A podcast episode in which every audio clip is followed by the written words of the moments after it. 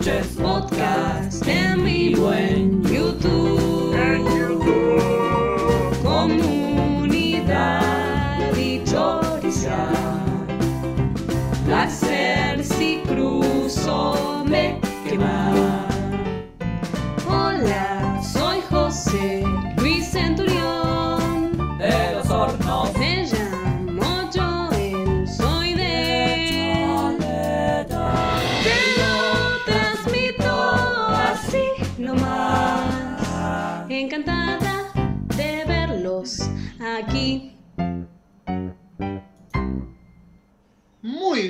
así comenzamos el programa número 264 de Te lo transmito así nomás.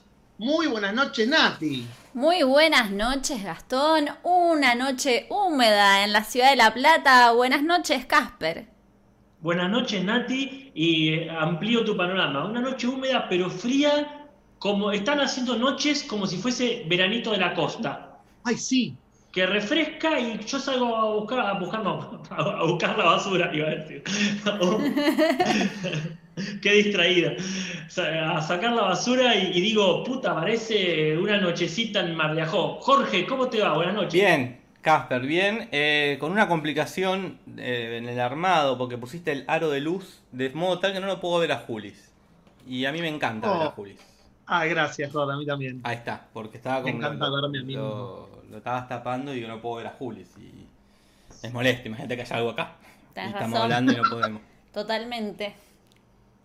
Así que sí. Acá estamos con la gente que ya está viniendo. Tenemos a Victoria Nevermind, buenas noches, Leandro Coria, Juana Afuera, Pablo Hidalgo, Alexis Cervantes.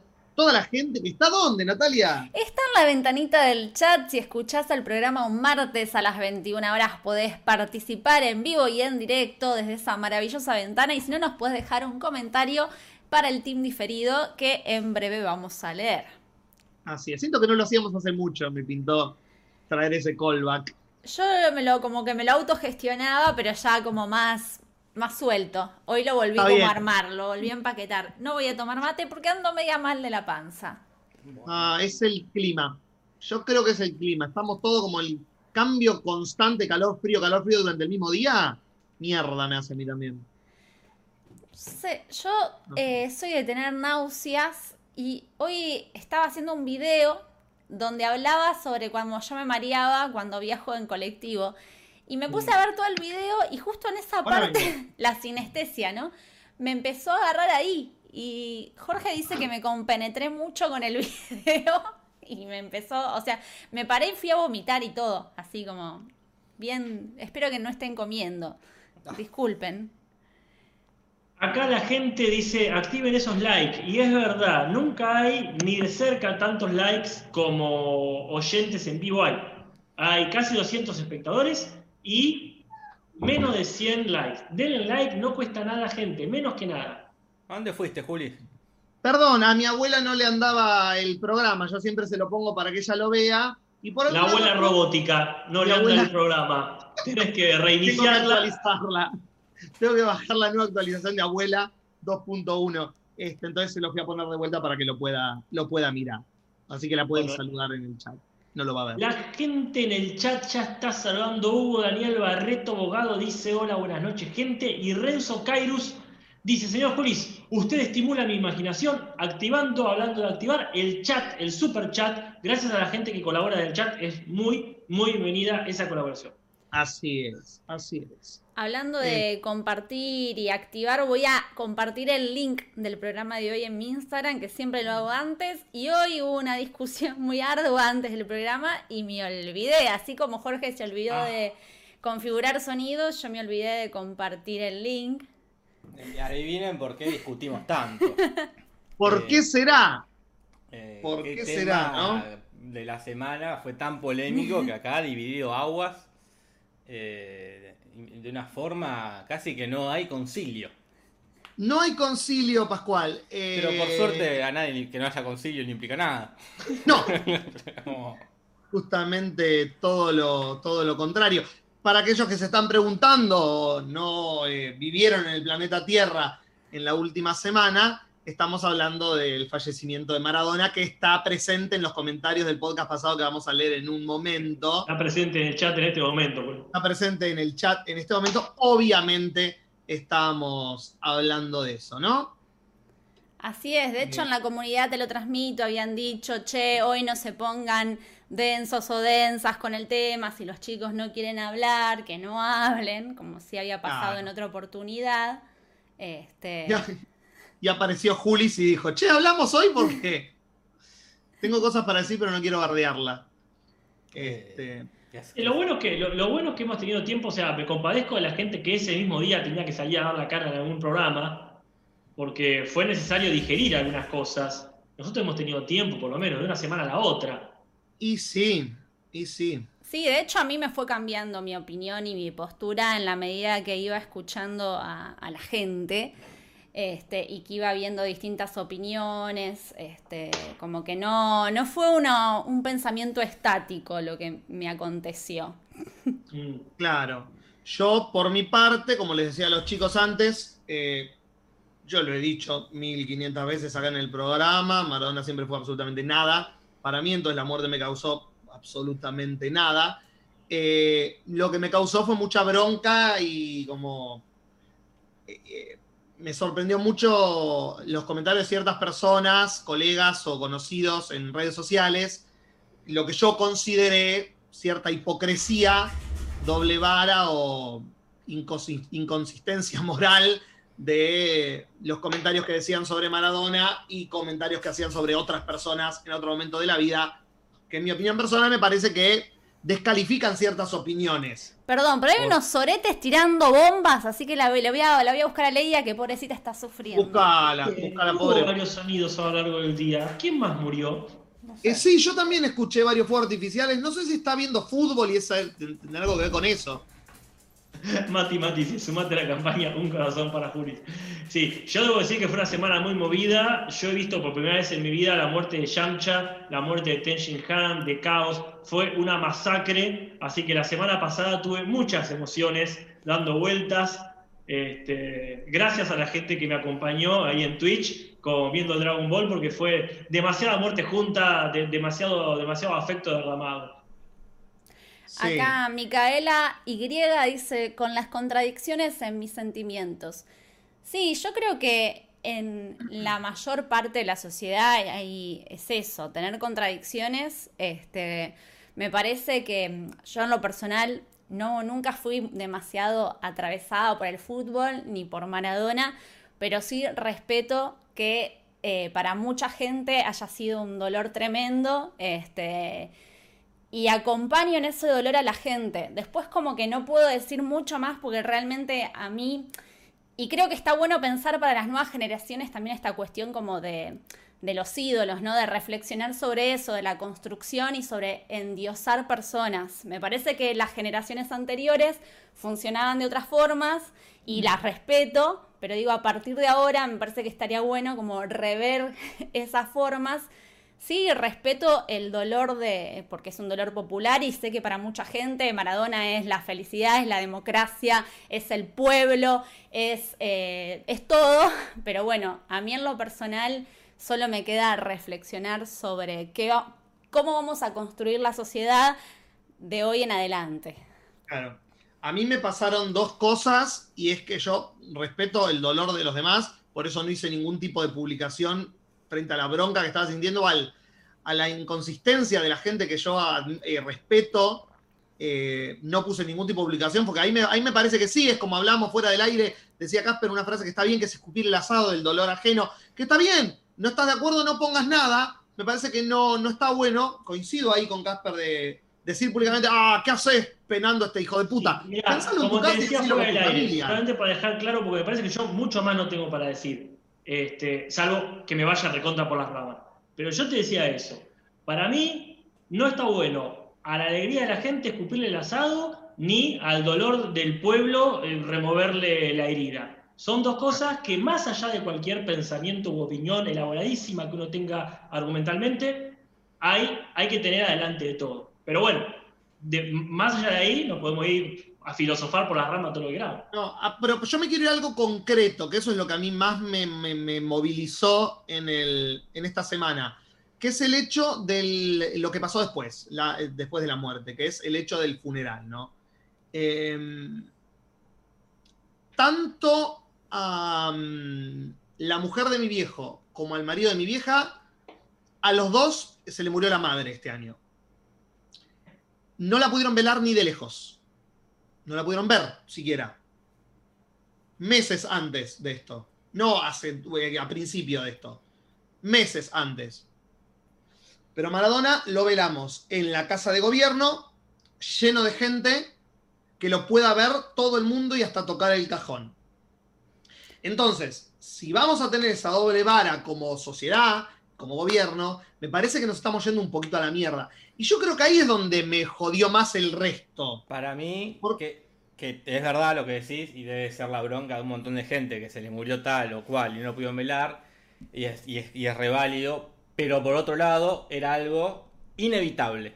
Era algo completamente inevitable que, que es, que, que se desmadre o que, bueno, o que la gente vaya al velorio. Iba a pasar, aunque lo velen en, en- en- en- en la oficina de Claudia en su casa, se iba a, a golpar y a golpar y a golpar de gente que quería ver el cuerpo. Iba a pasar, y para mí, eh, controlarlo, poner horarios, decir, bueno, lo hacemos acá, lo hacemos así, fue la mejor forma de, de controlar lo inevitable. Porque, y de hecho, si lle- Alberto llegaba a decir, no salgan, al- vélenlo en su mente, no solo iba a salir esa gente que salió, sino que iba a salir toda la otra que criticó. que iba a decir, a mí nadie me dice lo que tengo que hacer. Claro. Entonces iba a haber el doble de gente. Entonces, Una sí, batalla perdida. Sí. eh, era una batalla perdida porque no es que murió, eh, eh, no sé, Guillermo. No Barros, nombremos a nadie, Cheloto. por la duda. Eh, es verdad, no matemos a nadie. Murió Maradona. No nombremos a nadie más. iba a pasar. Más Está- vale hacerlo con la vía legal, Claro, con cierto control, con cierto protocolo, que, que hubiese, hubiese sido todo mucho peor, que finalmente después se descontroló Obvio. y pasó obvio. lo que iba a pasar. Pero bueno, yo creo que si no hubiesen eh, mandado así como una especie de protocolo de cierto control, hubiese sido 800 veces peor Sí, sí. todo. Hubiese gente muerta en este momento. Después sí, hay una doble vara, pero de mundial, histórica, de que un famoso vale más que tu abuela. Eso, pero no es solo con Maradona. Eso ya es algo que atraviesa la historia mundial y, y en todos los lados. De así, se llega a morir Franchella, Dios no lo permita. Porque No nombremos muero. Pero va a pasar lo mismo. Se muere, cualquiera famoso va a tener más valor. Y está mal, ¿eh? Pero es así. Va a tener Sí. más valor que un, como suelen decir, ciudadano de a pie. Pero eso Mirá. ya es- excede para mí a Maradona. Que con Maradona se potencia, porque Maradona. Pero digo, así fue. ¿Por qué los únicos que trabajaban en la cuarentena eran los famosos? Digo, tal, tal persona no podía ir a trabajar, pero en, en el cantando podía haber eh, 15 personas y porque son famosos. Claro. Y así funciona medio la vida. Como, ¿Está mal? Sí, está Bien. mal. Pero bueno, es lo que es.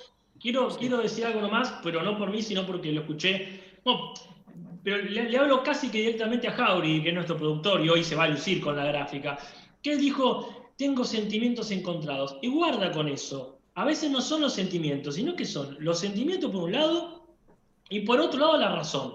Y eso siempre va a estar este, encontrándose. Ahí este, eh, hay que preocuparse cuando uno tiene sentimientos encontrados, está muy bien, pero también te- entendamos que eh, eso nos hace humanos también.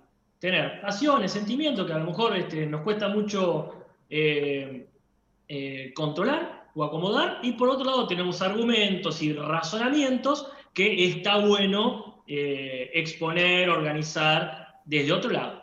Pero bueno, pero, digo. Sí, yo confío que es un aprendizaje y que las nuevas generaciones van a aprender mucho de todo esto.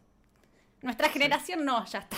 Pero la No, nueva- nosotros estamos perdidos. Nosotros estamos perdidos. Como dijo Charlie García, que lo nombro pero no porque quiera que se muera. Desprejuiciados son los que vendrán y los que están ya no me importan más. Y un poco esa hay que tenerla clara. Sí, sí. Y como decimos siempre nosotros, nosotros nos volveremos los viejos fachos de esta generación tarde o temprano, porque así es la vida. Hakuna Matata. Pasamos a los comentarios del podcast pasado hablando de. Y, quizás no nos vayamos mucho del tema entonces. No, por eso digo, para conectar directo. Y ya que conectamos directo, ¿por qué no empezar con Leandro Coria, que vuelve y dice, así haciéndose cargo, creo que por lo que pasó en la semana, corresponde que yo comente esto. Y el Diegómetro del podcast pasado El homenaje Es- de Coria. es el homenaje de Leandro Coria, mejor que el de los Pumas, eh, que es Julis con 23, me llevo el premio esta semana, Nati con 18, Jorge con 14 y Casper con 10. Pero pese a tener menos, la llegada es de Casper con un eh, de 1.27 segundos a la hora, 7 minutos y 26 segundos del podcast. No vi, no vi cómo quedó, no vi cómo quedó eh, la encuesta de Marianita eh, al final, eh, pero a- aporté ahí entre mejores frases del Diego, me parece que no podían faltar nuestros EE. Pero Eh. guarda, porque los EE son muy de nuestra época, pero después sí, yo he visto cosas con la, con la muerte de Maradona que, que es lo que más rescato, que ha sacado lo mejor de muchas personas. eh. Ojo, yo he visto gente eh, escribiendo poesías, escribiendo cuentos, obviamente no en referencia a su parte negativa, que eso sería como muy peligroso. Yo no haría poesía con, con las cosas nefastas. Pero sí es verdad que mucha gente eh, sacó niveles de expresión que a lo mejor no son los cotidianos. Este, en ese sentido, este, hay un pequeño aporte literario que surge de lugares inesperados y a uno, este, como viejo nerd, eh, lo, ponen, lo ponen contento. Que, que siempre haya lugar para la literatura, para la poesía, en los momentos históricos, sean los que sean, da un poquito de, de estímulo. Acá voy a leer un mensaje. Ángel Gabriel dice: Fue raro, dos programas decidiendo cuál era la mejor y después los últimos 40 segundos era: Che, ¿cuántos puntos tenés vos? Ah, yo tengo 5. Listo, bueno, gané, jajaja. Que aparte nos habíamos que- repasado con el tiempo y en un momento, Claro. o sea, bueno, esta discusión puede ser eterna, definamos de alguna forma. Fue muy lindo que el día, el otro día, que fue el día que murió Maradona, fue tendencia Madonna. sí, Eh, por una cuestión, supongo que de dislexia o de confusión de gente que no conoce, de gente de 15 capaz que no sabe quién es Maradona y leía Ma- Claro. Madonna. Eh, No, Eso creo dijo fue- Talía. Talía puso Claro. Madonna y dijo, perdón, es la dislexia. Claro. Yo creo que es una cuestión humorística que se hizo viral. Como empezaron a hacer el chiste de Madonna, ah, pero Maradona está, pero Madonna está bien, ah, bueno, entonces no importa. Y como que se viralizó el chiste y la gente lo pensó en serio. Porque somos así. Eh, Eh, acá este, sí. la gente dice, opa, se me fue un poquito. Eh, el profe Vicente dice exactamente el minuto donde se dejaron robar puntos por Julis. Que te pone con Z, yo no sé si a propósito, pero es una versión tipo anime tuya, Julis. Sí. Hay como cinco temas que tiró que no los conoce nadie. Pero temas de quién era. No, ya no sabemos. Sí, porque son de Madonna, es como que bueno. Que no lo, no lo conocemos nosotros. Eh, acá. Me causó gracia. Acá Milagro Rodríguez Nobile hace cuatro días dice: El bigote de Juli son dos lobos marinos a punto de darse un besito. Es verdad. es verdad. Como Cuando te, así. cuando te reís, más que nada. No, menos, menos, menos. Ahí. Los veo, yo los veo. Yo lo leí, me miré y dije: Ya. ¿Sabes que sí? Nada, me causó gracia. El Jesús Fernet, le mandamos un abrazo, dice, esta es mi gráfica favorita, salen los perritos de la comunidad y sale mi compañero canino que es mitad perro, mitad estrella de mar, eh, que creo que era el perrito que estaba arriba, que estaba todo así abierto. Claro. Acá, Hermoso. ya que estamos, les muestro, yo esto no lo puedo creer. Uy, ¿dónde la dejé? Ya la perdí, soy un desastre. ¿Qué pasó? Me, me entregaron la libreta sanitaria de Cachito. Ay, vi la historia de Instagram, qué hermosura eso. Nunca vi una. Una, una, yo tampoco, pero es muy útil. Tiene acá, obviamente, el calendario con la vacunación, pero aparte tiene los datos. La mitad de los datos son me- medio inventados, ¿no? Pero. Claro. ¡Qué prolijidad! Yo no sé si. Yo nunca había visto eso, la verdad. Este, quizás este, ustedes sí tengan su libreta sanitaria. Sí, sí, Leia tiene la suya también. Me, me encantó. Pues yo espera- esperaba un certificado, quiero decir, un- una ficha. No, mucho. cada vez que le pone una vacuna, el veterinario le saca la etiquetita del frasquito y la pega como si esta ya la tiene. Mira, Tiene el nombre, el apellido, eh, la dirección, todos los datos para. De hecho, hay que vacunar a Leia, pues ya termina el año. Siempre la vacunamos más o menos a esta altura y me, me hiciste acordar. Como que este año es tan ¿Es una raro en cuestiones eh, médicas. Que, que cas- ¿Es una vacuna por año? Nosotros la vacunamos todos los años, pero no sé si es una o más. Me parece que, no sé si son... Si alguien sabe, no sé bien qué hacemos, pero es algo que nos aconseja el veterinario y la mamá de Jorge, que la Claro. llevamos al veterinario y se maneja. pero hay todos un los veterinario en años. la sala. Todos los años la llevamos. Tommy Carly pregunta si se sabe la fecha de nacimiento de Cachito. ¿Cuál es el cumpleaños? Sí, sí, sí, está acá. No sé qué signo será. Eh, fecha de nacimiento dice 8 del 10. 8 de di- 10, o sea, octubre. Sí, No sé qué signo sería. ni idea, ni idea. Ni idea. Sé qué signo soy yo. Exacto. A ver que la gente nos va a decir. 8 de octubre, gente, ¿qué signo es Cachito? Así le festejamos el cumpleaños. Pétalos de un girasol dice, Oli, ¿dónde puedo ver la película de Casper? ¿Cómo la busco? Esto fue hace seis días, lamentablemente, pero se ha renovado ahí el, este, creo que por hoy nomás, o por hoy mañana, en, en el Festival de Mar del Plata, eh, la película Historia de lo Oculto, pero también está a punto de proyectarse, entre comillas, en el Festival de La Plata, en el FESAL. Mm. Está, Así está, que cualquier ya cosa, está para ver. Ya está para ver en el FESAL. Proyectarse, nada.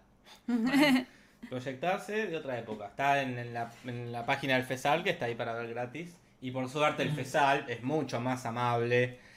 Se puede ver en Chrome. Te- a- la mayoría de las películas, por no decir todas, están en Vimeo. O sea que te las te linkea a Vimeo. Una maravilla el FESAL. Qué lindo. Acá Carolina Glandarelli dice, está bien una vez al año estudio veterinaria. Nos aclara más abajo para que no pensamos que está tirando información porque sí. Podemos hacer dentro del choriceo eh, unas recomendaciones o mencionar algunas películas que vimos en el Festival de Mar del Plata y en el FESAL. Este, En el FESAL vimos una de, así que como para nombrar, de Sofía Gala, eh, que se llama La sabiduría. La Sabiduría. Sofía Gala, Diego Cremonesi, Lautaro Delgado, Uf, Daniel Fanego, Juan Palomino y gran elenco. el encaso. Director Eduardo Pinto. Y creo que a Casper le puede llegar a interesar por el lado de la literatura, porque es una versión de La cautiva eh, que Ok. empieza súper moderna en una fiesta electrónica. Está Sofía Gala con dos amigas, así repuestas, agarran un auto y se van al campo, se internan en una casa de campo, sin internet, sin luz. Y de repente la película empieza a convertirse de algo súper moderno a algo de época. Y eh, se empiezan a vincular con Cremonesi, con Delgado, que son ahí del campo, y eh, empezamos a ver elementos de época, y bueno, y aparece el relato de la cautiva claramente. Este, es interesante, sobre todo por esa transformación. Después hay algunas cositas para criticarle, pero eh, es interesante. Ya que mencionan a Fanego, yo vi otra con Fanego. Vi. Sí, Juli, eh, perdón, Jorge, vos también la viste, no sé si Nati Ah, la vio. La, Sí. la y, y- Y la dejamos la- de ver. A la mitad dijimos, esto Inmortal. va a empeorar antes de mejorar. Uy, quiero saber. in- ¿Inmortal o Inmortales? Y- o, o él, o él inmortal o inmortal, era uno solo. Sí, el, ponele el Inmortal, sí. Que tiene de, de Spinner, ¿verdad? De Fernando Uf. Espina. Que es un tipo que hace una película divertida y una aburrida. Una divertida y una aburrida. Yo, Yo lo admiro muchísimo. Divertida, solo vimos a Dios cría luna y hay otra divertida. Eh, Spinner es el de la, la antena, ¿no? No, no, la antena no es de él. No, no, es el de la sonámbula. Al de la sonámbula. No, pero él, bueno, divertida no quiero decir de divertida de Holgorio, sino de entretenida, porque él también hizo a Bayay, El hombre sin miedo. Ah. Claro. Con Nati decíamos que en Adiós querida Luna no se le desbandó y empezaron a hacer los actores lo que quisieron, porque no entra, no me entra en la cabeza que, el- la persona tipo. que hizo Inmortal haya hecho, que es la película más solemne que vi en la, en la historia, Sí, sí. Eh, Quiero más. Quiero más, ¿qué pasa haya hecho a Dios que hay una que es lo menos solemne del mundo. Entonces digo, para mí se le fue de control, dijo, no puedo dirigir a Urdal Pilleta, a... Fletchner, Ah. Fontova, empezaron a joder, a hinchar entre ellos. Y el Chon dijo, no, no puedo, hagan usted la película, porque si, si no nos entiende... Yo pongo la cámara, Y me voy a casa. les comento de qué va. Por favor. Y, y tiene mucha de la onda de eh, la sonámbula, va muy por ese lado. Yo admiro muchísimo algo que alguna vez comentamos, la dificultad de hacer ciencia ficción en Argentina. Salvo que la hagas como a Dios querida Luna, que se caga en un montón de cosas y realmente hace este, una ciencia ficción humorística impecable.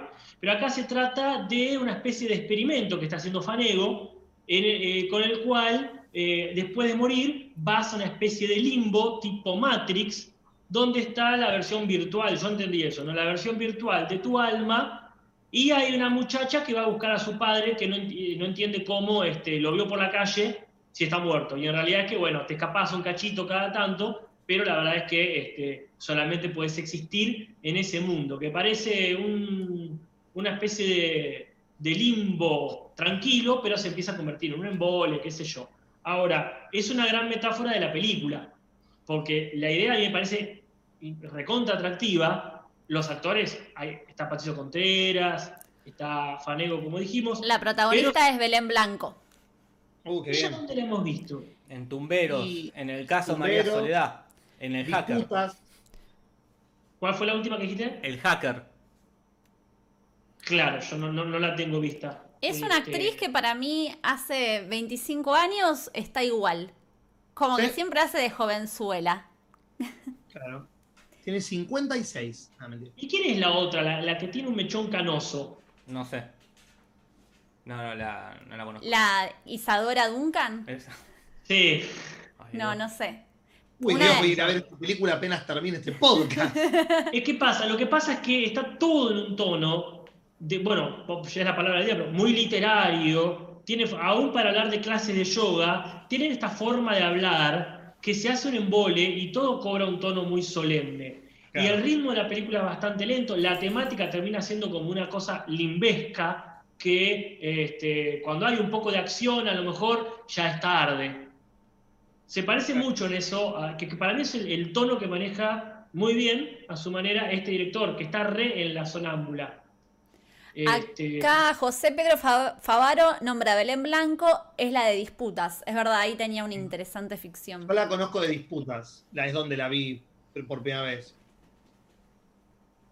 Eh, en fin, ¿Ibas a, a comentar algo más, Casper? de esa película nada más. La recomiendo ver en todo caso con todas estas salvedades. Porque a mí me encanta que se hagan estas cosas en el cine nacional. Son re lindas experimentaciones. Como dijo alguien ahí, Spinner es el raro que se mete en lugares que casi nadie se quiere meter, pero justamente por esto. Poco te sale o muy paródico, a veces no queriendo, o muy solemne que nunca está bueno. Voy a hacer un autochivo. Tommy Carly pregunta, Che Nati, ¿cuándo se viene el próximo Natalia lo arruina todo? Hace mil que me vengo perdiendo los estrenos. Mañana a las 9 vamos a hacer un vivo con Ale Marín, la voy a entrevistar en el canal de YouTube. Y el lunes voy a sacar un video que es un retroblog de un viaje que hice. Ah, qué genial la idea. Me gusta, Retroblog. me gu- me gusta el concepto ya, retroblog. No sé si existe. Ahora existe. Ahora sí. Natalia, justamente la clave es que no exista. Estás inventando un contenido que no existe, ya está, descubriste América. Es, lo, ¿Sabés lo difícil que es eso? Eh, tenemos Agarrate. Otra peli para. Esta sí la recontra recomiendo, Las Siamesas. La vimos en el Festival de Mar del Plata, que ya terminó, pero por ahí está en otro festival. O... Top 10 de las mejores películas del año. La mierda. La, Tremenda. La directora es Paula Hernández, la de Los Sonámbulos, que es una de las películas que está ahí preparada para ver si nos representan los Ay, Que si Oscars. paya que sos, que si paya, para ver si nos representan los Oscars. Bien que hacemos vivos todos los años hablando de los A Oscars. ver si nos representa a nosotros en los Oscars. A, a mí no me representa. Mm. Como me encanta. Que si paya. Bien que hacemos vivos todos los años de todos esos. Somos cuatro cipayos. Las protagonistas son Rita Cortese y Valeria Lois. Valeria Uh. Lois está en todas las películas argentinas, siempre haciendo Sí. un personaje secundario. acá es la protagonista y hacen de una madre e hija, de esa típica relación de madre e hija que nunca se despegan, o sea, como que ella quedó medio atrapada ahí por su Claro. madre, viven juntas y hacen un viaje eh, en un pueblo de Junín a la costa. Argumentos que a mí me encantan porque es el viaje de ellas dos, ellas dos actuando, vínculo madre e hija en un colectivo. Película de Ana Katz. Claro, eh, en un colectivo. O sea, es como hermoso. Las bien. dos son grosas, así como que admiración profunda. Acá antes de que se nos vaya hay un superchat de Simón que nos dice buenas noches. Hoy fui a la Universidad Nacional de Comahue a retirar dos par de lentes gratis para ver el eclipse del 14 en Neuquén y Río Negro. Mire usted, ¿Qué hay en la Universidad Comahue? ¿Qué hay? ¿En, en qué eclipse de qué? hay algo.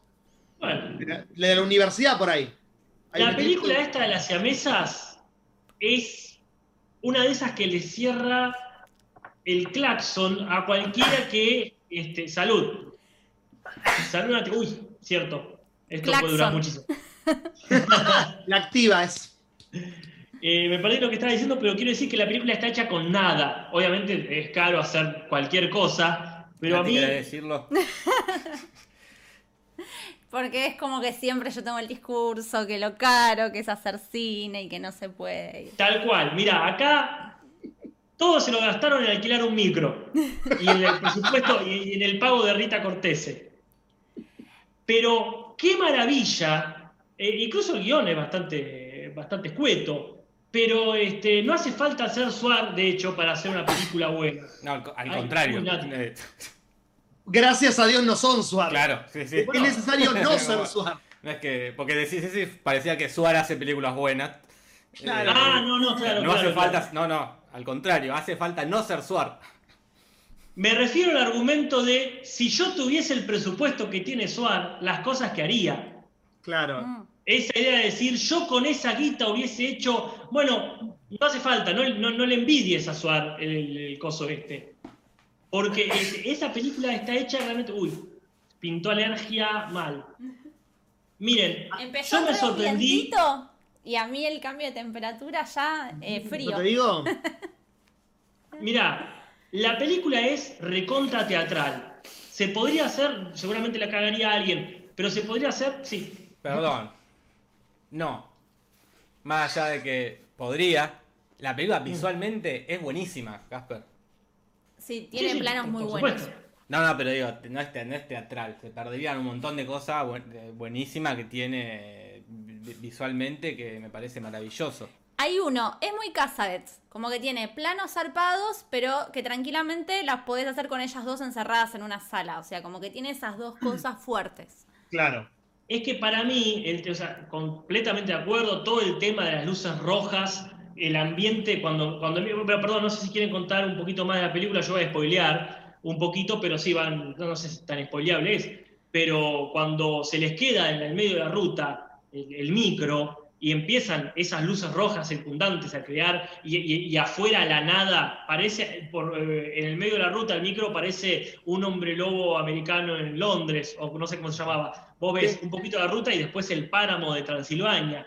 Está excelente, pero me refiero que la película son las actuaciones. Ni siquiera el texto es tan importante, no importa lo que están diciendo. Eh, me- me, parece que es... ¿Cuánto dura la película? ¿Una hora y media? No es larga. es corta.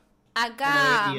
Eh, hoy Juana de afuera, no me acuerdo bien qué mencionaba Rita Cortese, y es re interesante verla a ella porque para mí hace algo súper diferente, porque siempre la vemos a Rita Cortese como muy así, como rústica, no sé, como muy poco arreglada, y acá hace como una señora de clase alta que quiere quedar más alto que el culo, entonces le pusieron todo el pelo así como con un brushing, unos vestidos con flores, toda maquillada. Eh, creo que es la primera vez que la veo así tan como Nati, ricachona. ¿qué pasa con las pelucas este año? Sí. ¿Es el año de las pelucas? El año de las ¿De pelucas. vuelta Lo, una peluca? lo dijo Ludovica Skirriu.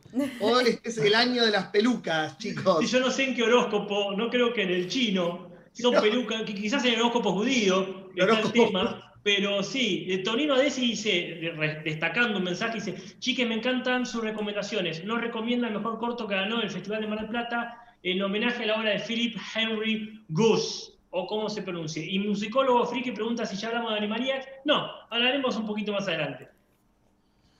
Perfecto. Así que bueno. De todo hay para ver. Ojalá que esté todo ahora en el FESAL y en No. el Festival de Mar del Plata. El de Mar del Ojalá que Plata peli- terminó. Eh, perdón, el otro dije, el que mencionamos después. ¿Cuál fue? De La Plata. El FESAL. Sí, pero vos dijiste otro que todavía estaba para ver Historia del Oculto. El FESAL. Es de La Plata. Ah, pensé que mencionó otro anteriormente. No, sé No, por en el, de Pla- en el de Mar del Plata hicieron una doble función de historia de lo oculto. Ah, Pero es- en realidad la, la- la proyección, perdón, entre comillas, fue la semana pasada y ahora agregaron un poco, pero me parece, me parece que ya termina hoy. claro. Hay algo Así- re de Cholula, pero el otro día que hablamos de Esquirlas, la de la directora cordobesa de Río Tercero, me escribió en Instagram y escuchó el podcast. Yo le dije, disculpanos, somos medios brutos. Ahí fue todo medio improvisado que hablamos de Esquirlas así, porque no era que íbamos a hablar. Yo, sea- yo siempre atajándome. Claro. Y me dijo, son adorables, re divina. Como un amor. Ah, Natalia Garayalde. Ludovica Esquirlas. Eh, muy bien. Eh, ¿A dónde pasamos? ¿Almohadones? Cierto, Ah, la, sabía. la gente. Uy, Jorge, vaya. Anda a buscar el mejor almohadón de la casa. Yo ya tengo uno abajo de, de mi almohadón trasero. favorito. Con razón dije, Jorge. voy a buscar almohadón, voy a buscar. Pensé que era para estar más alto, te juro pensé eso. Todos, todos queríamos estar más altos hoy, los tres. Hablando de altos, alto aporte el del Jesús Ferney. Gracias, Ey. el Jesús Ferney, siempre ahí, siempre ahí. Nos Así recomiendas, eh, a ver, Santiago Flores nos recomienda ver Alone. Espero que sea la versión cinematográfica de Alone in the Dark. Qué cosa Claro. tan loco. O de Al, a- Al- Alén, Alón. Eh, Micaela Y dice, la vendiste re bien la peli Esquirlas, Nati. Bueno, me alegro. Sí, porque como que después dije, uy, a vermos, a- ¿qué habremos dicho? como que nunca... la bardeamos en algún momento. Nunca hablamos de las películas pensando que los creadores puedan escuchar, a menos que sea justo una situación particular de alguna amiga amigo, pero no es que- Claro. Claro, por supuesto. Pero para mí, para mí así hay que hablar de cine. O sea, si uno habla pensando que te va a escuchar, salvo que la quieras ofender directamente, ahí sí. Claro. Claro. Pero para mí está bueno relajarse, no perdamos eso, Nati, porque si no, yo también, no tanto como vos, pues yo también me persigo mucho de ese tipo de cosas. Y, este, y creo que cuando me olvido de eso, porque es un proceso a veces olvidarse, Sí. eh, me pasa eso, que me relajo. Y uno Claro. relajado habla, habla más, mejor. Claro sí, que sí. Yo cuando empecé a hacer, a trabajar, entre comillas, eh, en redes, medio como que hubo todo un proceso que hice de o- tener que olvidarme de que me iban a ver gente que venían a mis clases, docentes, colegas, como también eso, ¿no? Como familiares, como que, porque cuando empezás a perseguirte con la gente que te puede llegar a escuchar, es como que te re bloqueás. Ya, sí, no bueno. pero eso va a pasar, vos fíjate, el otro día con Jorge estábamos hablando de, este, este, en el Cinso, en el Cinso que estábamos hablando de uno de mis tíos.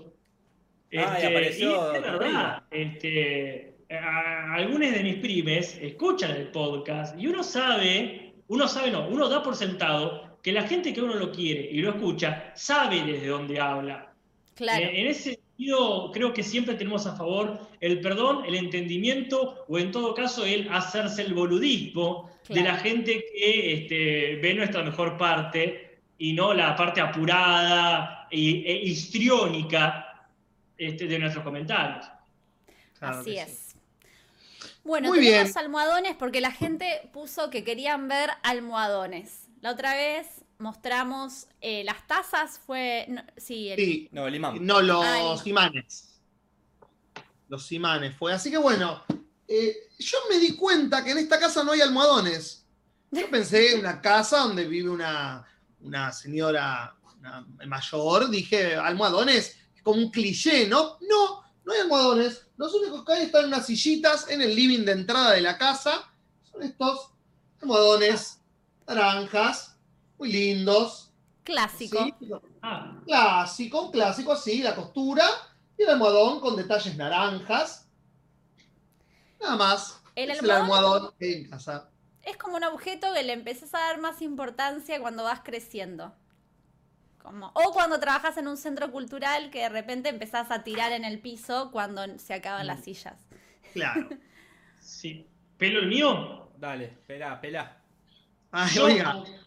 como bien dijo Nati, tengo un almohadón que no le di pelota por 30 años y de pronto se ha hecho necesario tener para la cintura, en esta silla en la que pasé todo el año, tener un almohadoncito. Y encontré esta maravilla, o está reaplastado, eh, esta maravilla que tiene una historia muy grande, porque me lo regaló cuando yo era muy chiquito mi abuela, que este, consiguió la tela y forró un montón de goma espuma, supongo que tiene adentro, que es este, yo no sé si se ve bien, Ah, No. almohadoncito. Yo me, me gustaría conseguir esta, esta tela y hacerme las sábanas. Sí, mal. Eh, eh, aparte, eh, es de la época de He-Man, literalmente, ¿no? Esto fue hecho, hecho en los años 80, como yo. que- Es muy para Así hacer una serie, tu, la obra de tu vida y usarlo. Sí, Sí, sí, hay que para- conservarlo para tal cual, sí. tiene que aparecer. Pero bueno, es, es muy útil ahora, pero siempre fue bello. Eh, yo tengo uno, tenemos varios en casa, ya lo saben que solemos tener así como objetos como con una identidad. Y en este caso es este,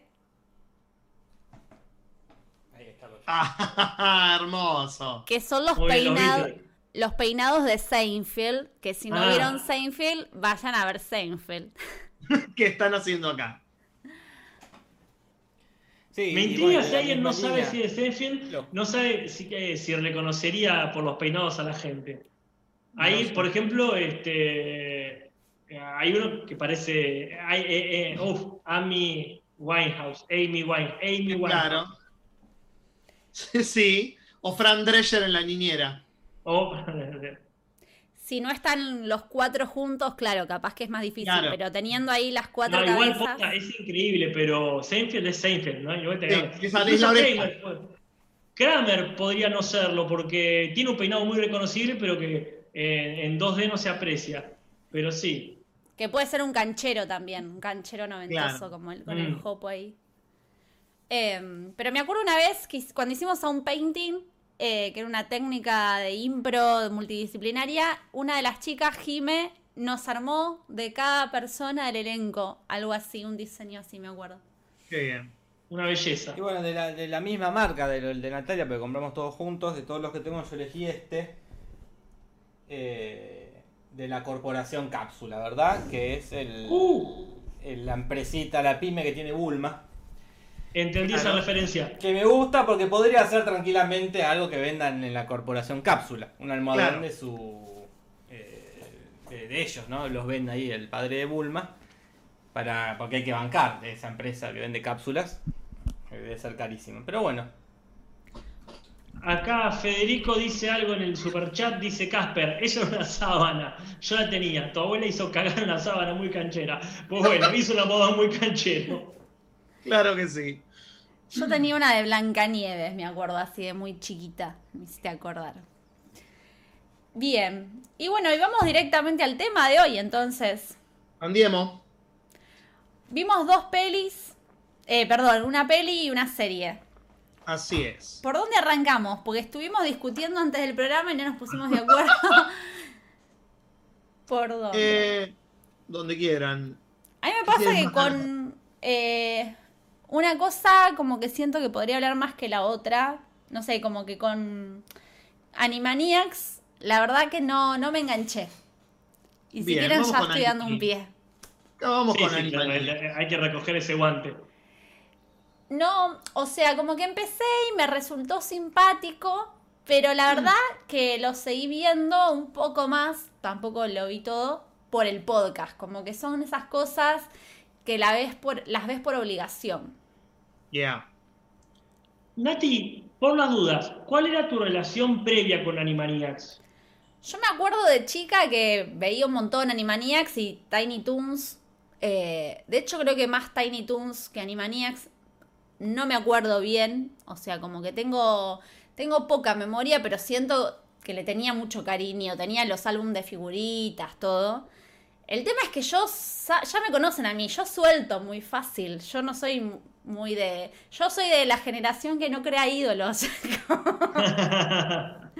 Yo suelto fácil, entonces es como que no hay algo que realmente a mí me vuelva loca.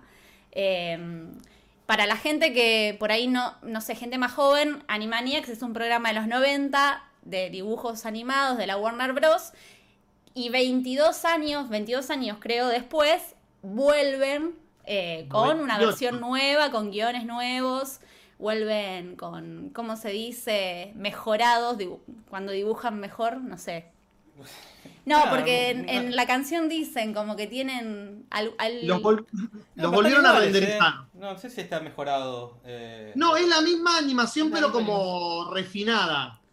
Eh, Como que las líneas están un poquito más refinadas. remasterizada es la palabra. No, no, pero no, no es la palabra que va en este caso. No, no, pero bueno, eh, remasterizada pero con dibujos animados. No, no, pero vos podés remaster... Los Simpsons están remasterizados. Ah, es verdad. Eh, Claro. Vos agarrás lo, lo, agarrás lo que ya estaba y, Y lo- y lo, lo Claro. transformás en una calidad. Yo Acá creo yo- que la sí, animación yo creo que es la misma, sí, más linda, más em, más computarizada, así no sé, más Yo había leído No que sé. tenían como una versión más panorámica, o sea, no me acuerdo de las palabras técnicas exactas, pero había algo como de lo panorámico y de la mejora del trazo. eh, Yo no sé, pero lo que, lo- la diferencia que yo noto es que antes la veía en la tele, de tubo, o sea que bien nunca se iba a ver jamás, y ahora la veo eh, en, en la computadora. Así que hay una cuestión que aunque sea la misma, la misma animación, el mismo proceso, el, el medio es distinto. Así que bueno, Claro. es entendible que se vea más mejor. Y sí. ¿A ustedes qué- relación- Sí, mi, mi relación particular con Animaniacs, yo la considero la segunda mejor serie animada de todos los tiempos. ¿Cuál es la primera? Batman, la serie animada. Ah, Eh, y me, amaba Animaniacs. Me veía los capítulos, los veía repetidas veces cuando lo daban en la tele. Me encantaban todos los personajes secundarios. Era genial el universo.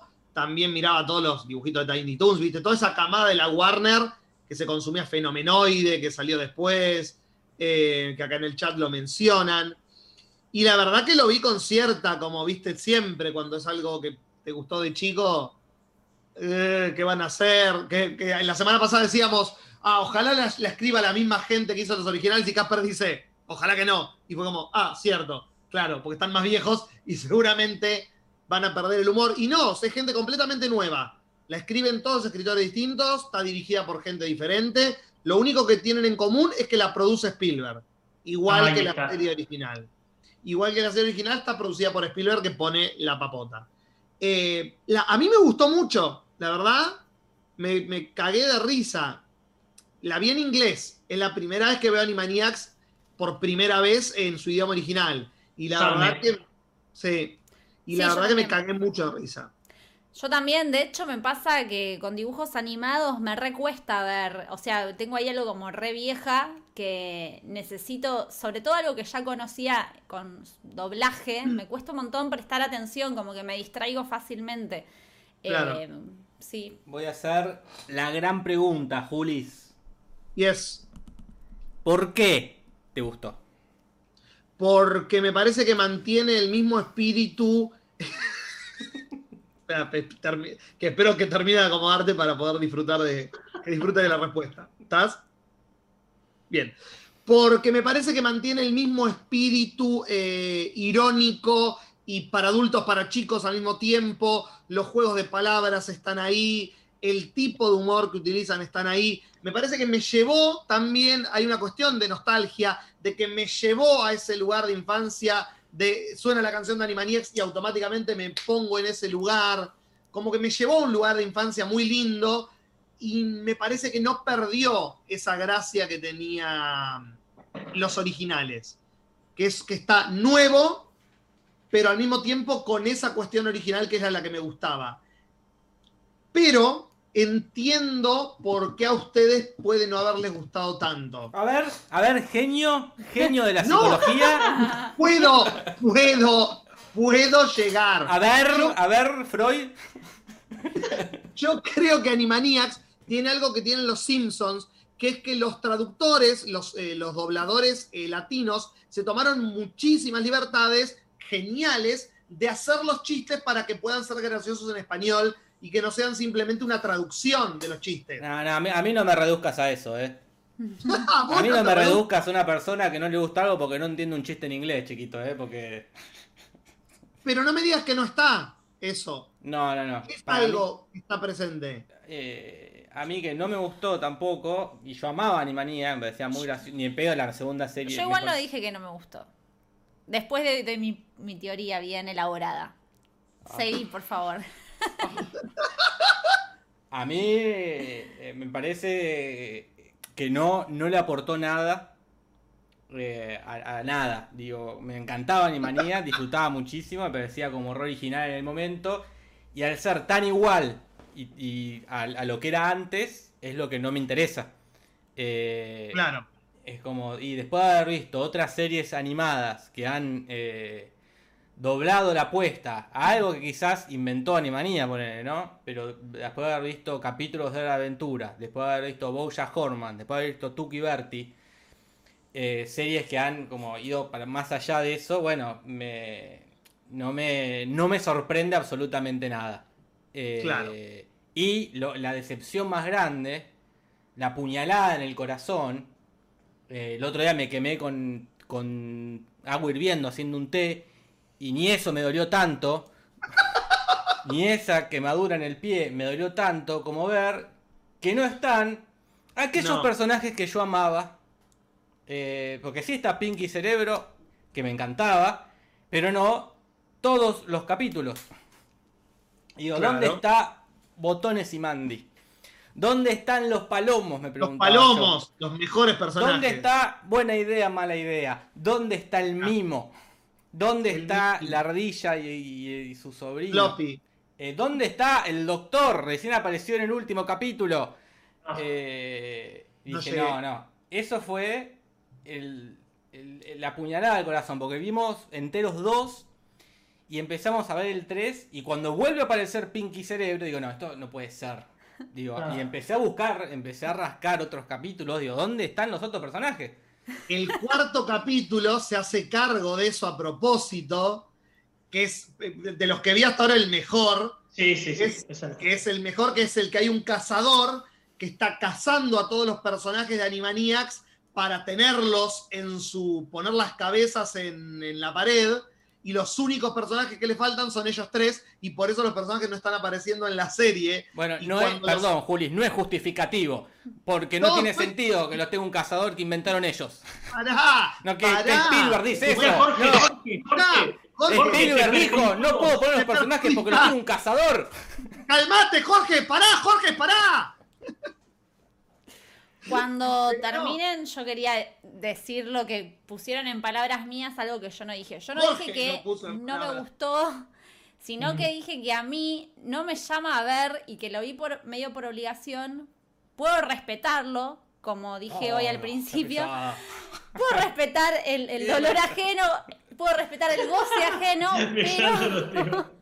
Pero a mí me sucede que no me están interesando ver ese tipo de cosas, como vos nombraste a Bojack Horseman o a Tuki Berti, y son personajes con las que una se puede identificar, donde hay una profundidad, donde hay cuestiones que pueden chocar como con lo que nos está pasando en este momento, eh, no sé, como que los conflictos existenciales, hay algo de, de la actuación de los personajes. Este tipo de, de series a mí no me interesan, eh, pero es algo que claramente va por mi subjetividad más que por el producto. Pero ¿por qué no están? Bueno, eh, los está cazando un cazador para tenerlos y una vez que los atrapa a todos los personajes, los lleva a su casa y están todas las cabezas de todos los personajes montadas en la pared y Dot le pregunta, ¿y la gallina? ¿Qué gallina? Kikiriku, ah, me había olvidado de Kikiriku, el mejor. Ahí está el tema, ahí está el tema, Este Jorge. La gallina dice, ¿qué gallina? Dice el cazador. La gallina que se disfrazaba de humanos. El peor personaje de toda la serie según los fans.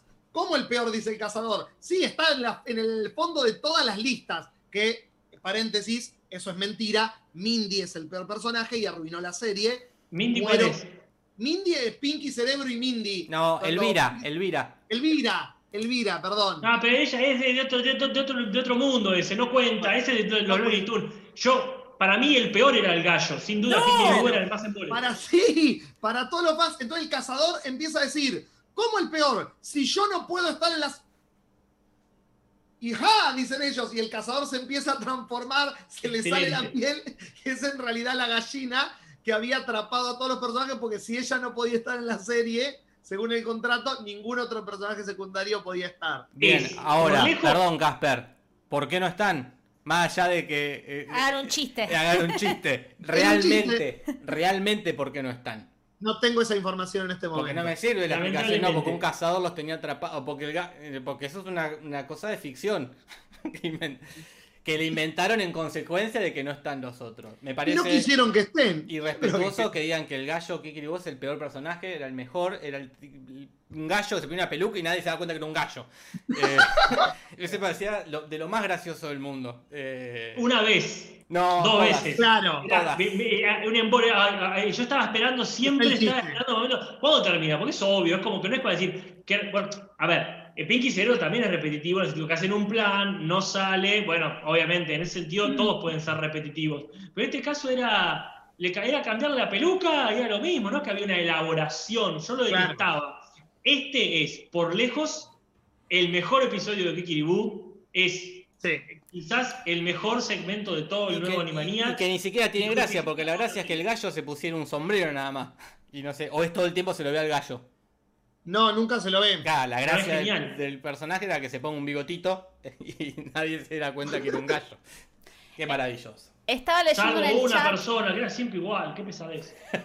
Estaba leyendo en el chat que la gente sigue poniendo en mí palabras que yo no dije por esta comparación que hice con Bojack Horseman. Yo dije que yo hoy, por hoy, elijo ver ese tipo de producciones, no ese otro tipo. Pero alguien dijo en el chat que eh, Bojack es una serie adulta y que Animaniacs no. Y yo creo que Animaniacs, esta versión, es claramente para la gente que la veía cuando era chica, que hoy por hoy Sí. son adultos, casi adultos mayores. Sí, sí. Pero siempre fue, no sigo para adultos, pero ATP. Nunca fue para chicos. Y de hecho, los buenos dibujitos nunca fueron para chicos. Acá Matías Santamaría dice, eh, revivando el superchat, ¿hubo remake de dibujos de los 90 que fueron buenos? Sí, hubo de los 80, de los 90, no muchos quizá, pero porque han tenido un, cambio de enfoque muy grande o han sido una pequeña continuación, como el de Rocco. El de Rocco no suma mucho, pero está bien, no resta. Yo acá me di cuenta de una cosa terrible. ¿Qué, Pero- espantado. Al ver esto, me di cuenta que nunca me gustó Animaniacs. Si esto es Animaniacs, nunca No, no, Casper, esto no es Animaniac. Ah. Animaniac era una cosa súper dinámica que empezaba con un, con un chiste suelto de 15 segundos, después iban a un corto de los, de los tres hermanos, después cortaban a otro corto de Buena Idea, Manía cortito, después iban a Pinky Cerebro, después iban a otra cosa. Eso era Animaniac. Ah, me, puse a no, ver, me puse a ver capítulos viejos para decir, bueno, a ver si, si tenía un mal recuerdo de Animaniac. No, Animaniac era eso, una varieté de espectáculos, de cosas cómicas, el mimo, este, una piba que era Katy Kabum, creo que se llamaba una, que era la que cuando se enojaba explotaba, como cosas, el del gallo lo que tenía es que era cortito. Claro. Entonces te lo metían en el medio entre Pinky Entonces había, para mí, lo que era Animaniac, era eso. Y De hecho, el mejor capítulo de Animaniac es ese gran capítulo donde mezclan a todos los personajes. eh, donde ahí nace Pinky, el Billy Cerebro, pero también, eh, no sé, el gallo conoce a esta Katy Kabu como... Entonces, para mí, eh, eh, Animaniac no es esto. Esto es una cosa como, como aburrida para mí. Pero Es como que vos tenés un guiso que es riquísimo. Vos decís, el guiso de lentejas.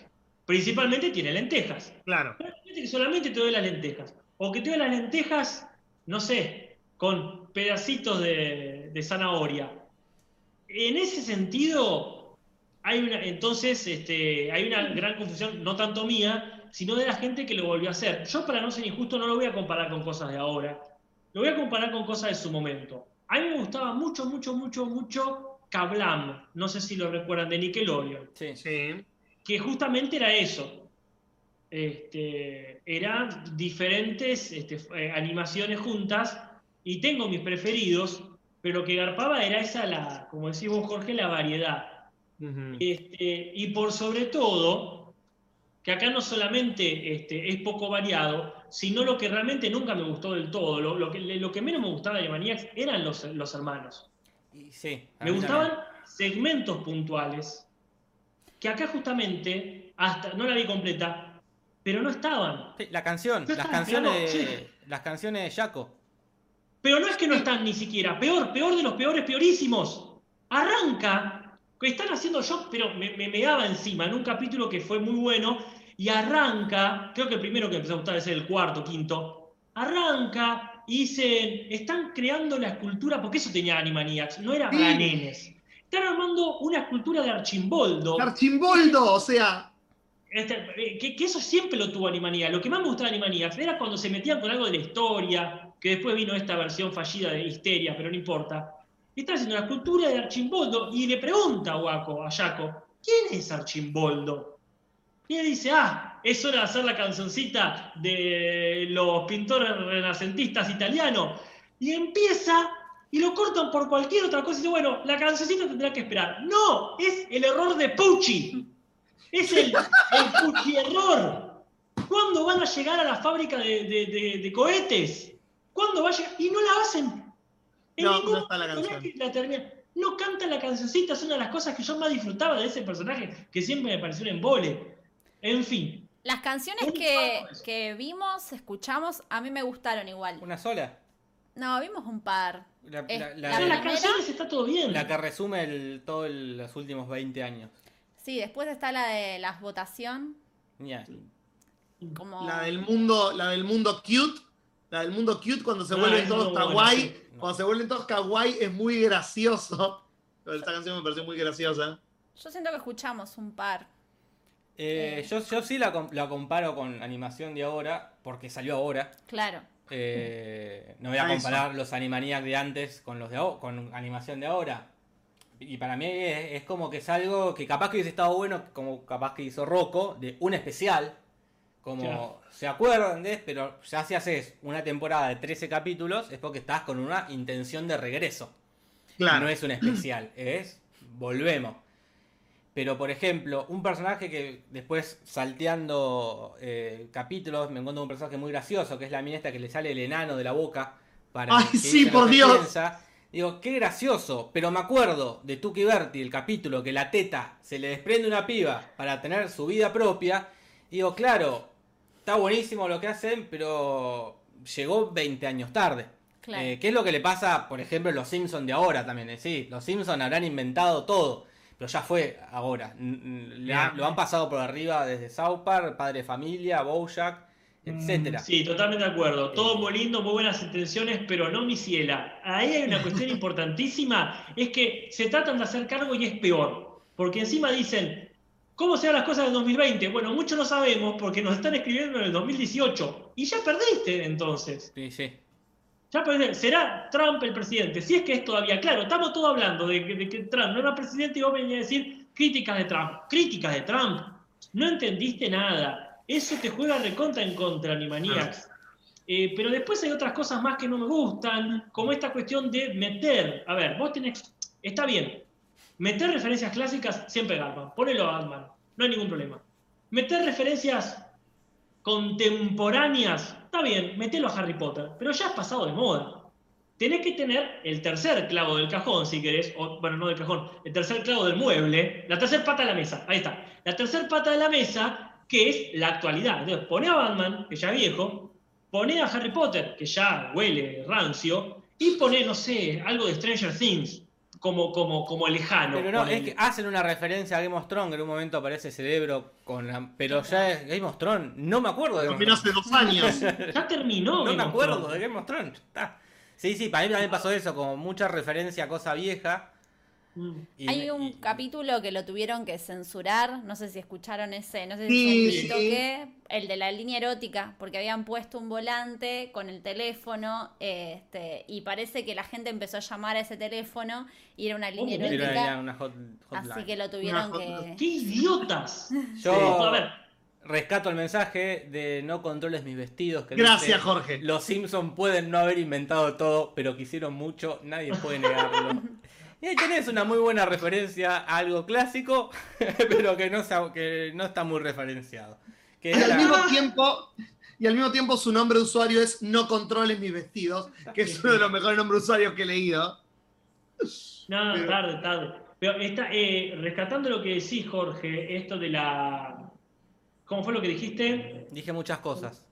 Eh, no, este. eh, ah, se me ¿Sobre fue. qué? Guíame. Sobre Animaniacs. Ah, No, mentira. Las eh, referencias viejas. Lo que dijo Nati, lo que dijo Nati Ah. sobre lo último, último. la lo de línea línea hot. erótica. Sí, exactamente, eso. ¿Qué pasa? Ahí habla, por A o por B, habla de una falta de relación con las redes asiduas como hay que tener. Si vos tenés el chiste alevoso y a propósito de una línea hot, sos un imbécil, salvo que quieras generar esto. Salvo que quieras generar, porque obviamente va a generar polémica y te va a complicar la vida. Salvo que eso sea tu intención. A ver, en dos días tenían el capítulo subido de nuevo, reeditado, reanimado y con ese número. Claramente ya lo tenían reeditado el capítulo. Eh, no sé, ahí se pusieron a trabajar surcoreanos, me parece perfecto. Yo, yo te digo, y la otra, si es, vamos a meter este chiste, como hacíamos en los 90, metemos este chiste que alguno se va a enterar, pues no, mi ciela, no to- todo el mundo se va a enterar, porque este, no entendés lo- cómo funciona la viralidad. Este, vos pones un chiste ahí y lo van a ver millones de personas, o sea, lo descubrimos nosotros una vez que Jorge hizo una historia viendo no sé qué carajo estamos viendo en la televisión. Estábamos Y viendo la hora de mi vida, el capítulo, el último capítulo, antes de que se estrene la hora de mi vida, y los habíamos ya subido a YouTube. Y en una historia, una persona vio el enlace en la pantalla lejos que se veía el Sí, sí. televisor y alguien lo escribió, lo tipió y encontraron el capítulo. pero un enlace que es eh, youtube.com barra pmfh57 Sí, sí, sí. barra y... Como si se viera en ese televisor ahí lejos encima, no era que estaba en Claro. primer plano, era Y como yo de... pasé el- el- la historia así, se vio, alguien me dice, che, ¿no se habrá visto? Sí, Ahí dije, ¿Quién lo ¿quién lo va a ver? Eh, Pasó. Fue en ese momento cuando dije, claro, no, no, no puedo subestimar el poder de la gente que está al pedo. Eh, es- Nunca, No se puede nunca subestimar. Acá preguntaban recién por eh, la corrección política de Animaniac. Eso me parece ya siempre como buscarle el pelo al huevo. Siempre fue políticamente correcto. Eh, tampoco era no era Bojack Horman, eh, que sí, No. el gran ejemplo. Siempre fue eh, como muy eh, con los parámetros. Chiste de doble momento. sentido. Si Sí. algún chiste de doble sentido, medio como. Eso no es. Eh, había gente que se quejaba en Twitter antes de que saliera porque por el chiste de Trump. Ah, ya van a politizar, pero antes hacían de Clinton, ponele, digo. Es una Claro, cosa... todo el tiempo. No, no está Clinton con el. En la presentación. Sí, sí, digo, a la gente también le gusta como meter siempre ese dedo en la llaga, eh, pero siempre estuvo ahí como alineado con la corrección política y acá también, de hecho, eh, se ponen a- hasta medio viejo cuando vas en el capítulo de las, las mujeres que no votaban.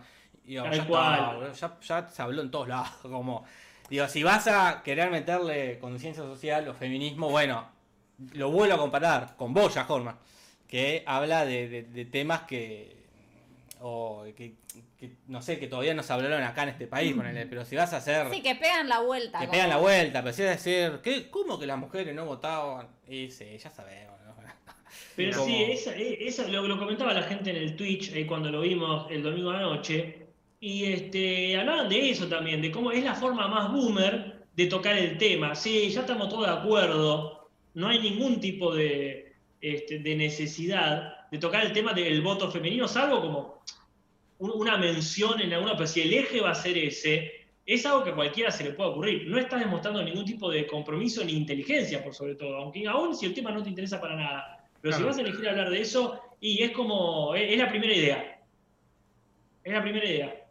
Claro. A mí me gustó Sí, muchísimo sobre todo el porque es para, para gente adulta. O sea, yo estoy convencida que es para la gente de nuestra edad. que Porque si fuera algo pensado para niñes, está bueno porque es formativo. eh, pero ya está hecho para gente que ya está cocida. O sea, como. ¿Está Claro. aburrido, Juli? No, perdón. Te estamos aburriendo, perdoná, ¿eh? No, simplemente es, es- me, me está hipnotizando un poco las uñas de Casper, simplemente. Ah, es que sí. Pero posta que, porque en el chat dicen, posta que hay eh, gente, niña, viendo Animaniacs. Yo estoy segura que el Seguramente 98% de la gente. haber. Pero para mí está pensado para los huevos. ¿Sabés qué comen niño nosotros. lo está viendo? No. ¿Sabés qué niños para mí lo están viendo? Los hijos de los que veían Sí. Animaniacs en los 90. Claro. Es que eso está muy lindo poder compartirlo. Pero si yo fuese padre, lo compartiría solo si ya haya visto dice, ¿por qué le daría para ver este dibujito y no Pau Patrol, por ejemplo?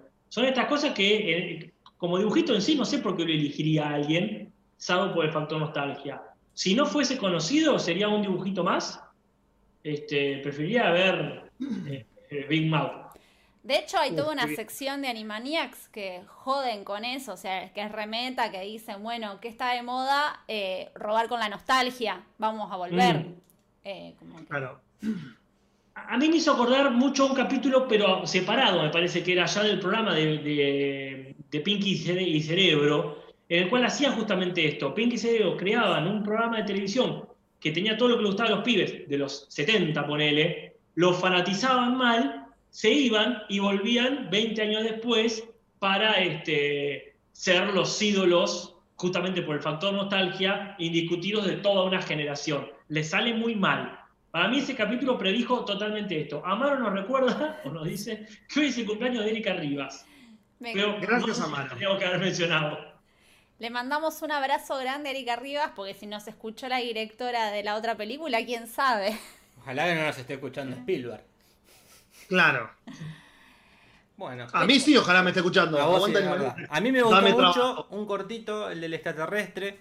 eh, el que viene una, es un extraterrestre que se lo queda una Sí. nena. Que es medio una copia de Pinky, el Billy Es- Cerebro. iba, a decir, iba a decir eso. Pero está tan hermosamente animado. Pareció. eh, la, la- el- sí, la, la idea es, es- es- se hicieron ellos mismos. Pero me pareció eh, muy lindo. Muy lindo visualmente. Nada, eso. Gracias, Jorge. nada. ¿Algo más para decir o pasamos a la película? Pasemos nomás. Si se me ocurre algo, veo cómo me charlo con la Me voy a película. fumar porque encima que tampoco me gustó esta película, voy a parecer que lo único que hago es hablar mal de las cosas. Tenés un canal sobre eso, Jorge. Tenés un canal entero sobre eso. Sí, pero por eso vengo acá a descansar. Ah, está bien, perdón. No te dejamos descansar. No. Vimos El cuaderno de Tommy, esta película que se estrenó en Netflix, dirigida por Carlos Sorín, protagonizada por Valeria Bertuccelli, Lamotte, Pichot. Hay un elenco enorme ¿Qué de elenco? Para mí hay algo de que, porque hay un montón de gente como Ana Katz, eh, Carla Quevedo, Paula Barrientos, está eh, Mónica Anita Paul, Antonopoulos, Anita Pauls, eh, Diego Reinhold, Mauricio, Mauricio eh, Diego Gentile. la mamá de Montaña Rusa, que no me acuerdo el nombre. eh, me sale Mónica Scaparoni, pero no es. eh, Si no se acuerdan ustedes. Beatriz Spelzini. Eh, yo creo que hay algo de la persona que hizo el casting que dijo, bueno, trabajemos con gente de confianza, medio como trabajamos nosotros, ¿no? Como entre amigues. Sí, sí. Sí, a mí me- lo que me gustó de ese, de, esa de ese casting es el hecho de decir, necesitamos el grupo de las amigas de la protagonista.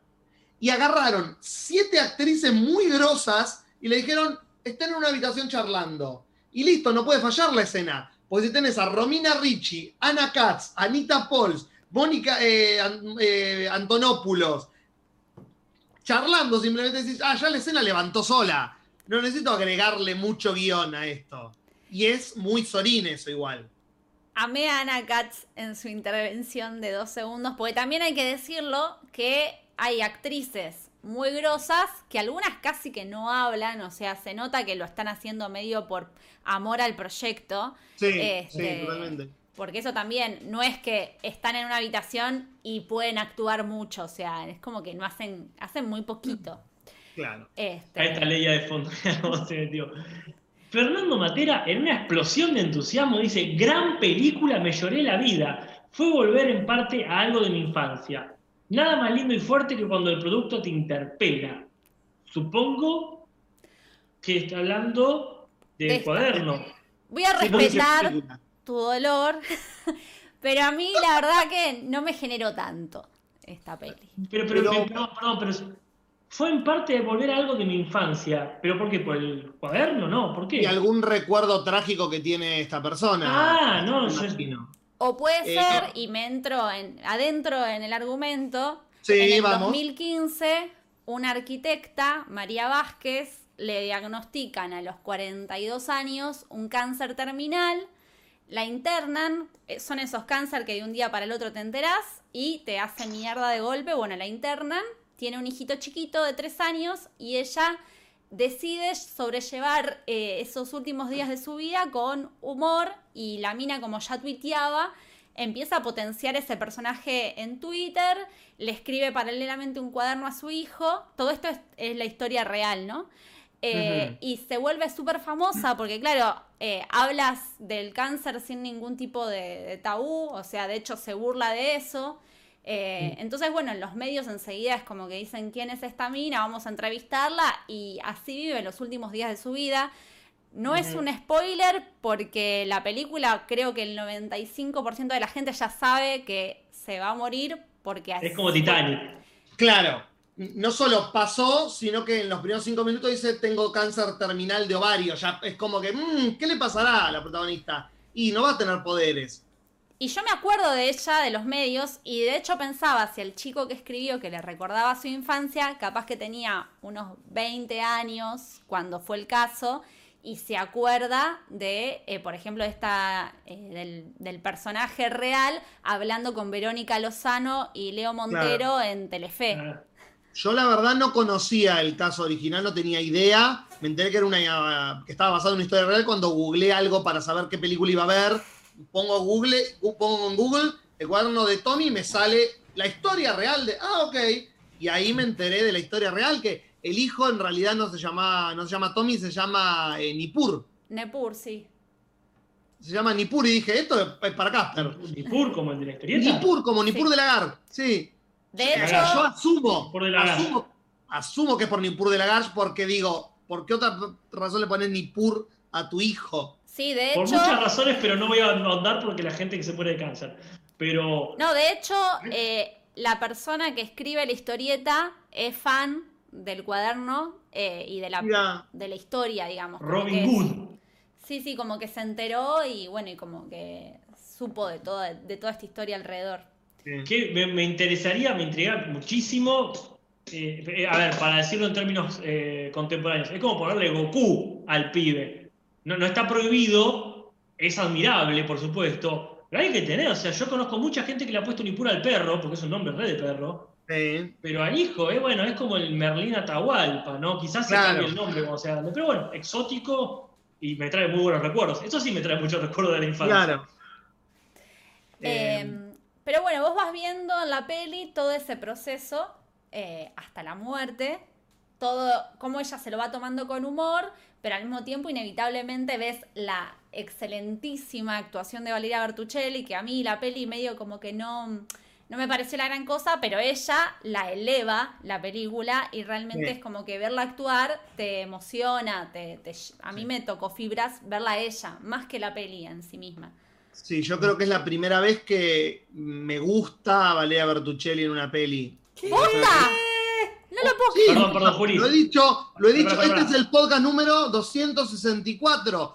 Cada vez que la mencionamos digo que no me gusta Valeria Bertuccelli. Y seguramente nos sorprendemos de esta forma porque lo negamos. De hecho, lo voy a negar. Tú bien. Pero, ¿Eh? ¿Dónde la viste? para, recapitulo, ¿qué, qué has visto? Sí, perdón si ya, perdón a la, a la gente también si esto ya lo, lo hemos echado. Pero ¿qué has visto? Porque aparte tiene cosas muy distintas. O sea, yo puedo entender que a alguien le guste mucho eh, haciendo Natana Ferro y no le guste nada en La Reina del Miedo o viceversa. La Reina del Miedo no la vi, que la tengo que ver porque ustedes me la recomendaron mucho. Y esa es- yo creo que era la película que me iba a hacer cambiar de opinión sobre ella. Fue ¿qué esta. decirte? La película que me hizo cambiar de opinión fue esta. Voy a ver La Reina del Miedo y seguramente voy a decir, ah, mira, los chicos tenían razón. Obvio, pero obvio que tenemos razón. Bueno, pero son gustos. No me tienen que gustar los mismos actores que a vos. No, una Es una cuestión objetiva. gustos y otra Bueno, cosa es sentido común. Yo no estoy hablando del talento actoral de Valeria Bertuccelli. Yo estoy diciendo que a mí particularmente no me gusta lo que hace. Ah, bueno, A mí no me gusta lo que hace, no me gusta el- cómo actúa. Me parece que es una actriz que no, le, no, no me llega. Y en esta película sí me llegó y por eso lo noté. Porque vi la película y justamente fue como, puta, qué bien. Como que re- realmente me, me agarré de lo que le está pasando a este personaje porque la actriz, como dice Nati, está elevando Mm, el personaje. Está Yo en creo Silvia que- Prieto también ella. Silvia Prieto no la Ah, vi. mirá, una jovencísima. Sí, Claro. sí, sí. Eh, pero Sí. yo creo que la película son las actuaciones y punto. A mí me me- sorprendió la mote, que a mí la verdad que lo queremos mucho, pero no me gusta para nada cómo actúa y me parece que en esta película está muy bien, como que me parece súper realista, verdadero lo que hace. Y quizás tenga que ver porque trabajás con Valeria Bertuccelli que te hace actuar bien. O sea, todo el mundo decía eso, que Valeria Bertuccelli te, te actúa bien y te hace actuar a vos bien. Claro. Eh, Eh, perdón, la moto es el marido, ¿no? Sí, La mote es el marido. A mí me pasó con la mote que no me, no me termina de, de- convencer la mote a mí en general, como lo hemos charlado otras veces, pero sentí que en esta película el flaco le está poniendo unas ganas, como que lo ves, que está... No soy Bertuccelli, pero dale, créeme que soy el marido de Bertuccelli, como posta. Le estoy poniendo toda la actuación que tengo a este papel. sí, sí. No creo que llegue, pero me parece que es como aplaudo el nivel de compromiso del tipo con el rol de voy a ir a full y que sea lo que Dios quiera. Lo mejor de la película para mí es Mauricio Dayub. Ese Thor 2. tipo no empuja nada. Es increíble ver un actor que yo le creo que es médico. Si viene y me receta algo, yo lo tomo. Es re médico que- él. Es estereotipo de posta. médico argentino. Como que el tipo actúa y no está actuando. Como está ahí el tipo hablando y le creo. Le creo, no me tiene que actuar el médico. Como que tiene una naturalidad el hijo de puta que me, me- me- me- me encantó. En un papel re como chiquito, pero es lo que más me gustó. El nieto de Sorín es el que hace el hijo, el, es Tommy, que es hijo de, creo que es Lula Bertoldi, si no me confundo, o sea, es toda una familia de artistas. Em, Mira. Y a mí la película, este, yo tengo dos certezas con esta película. Bien. La primera es que está muy bien hecha.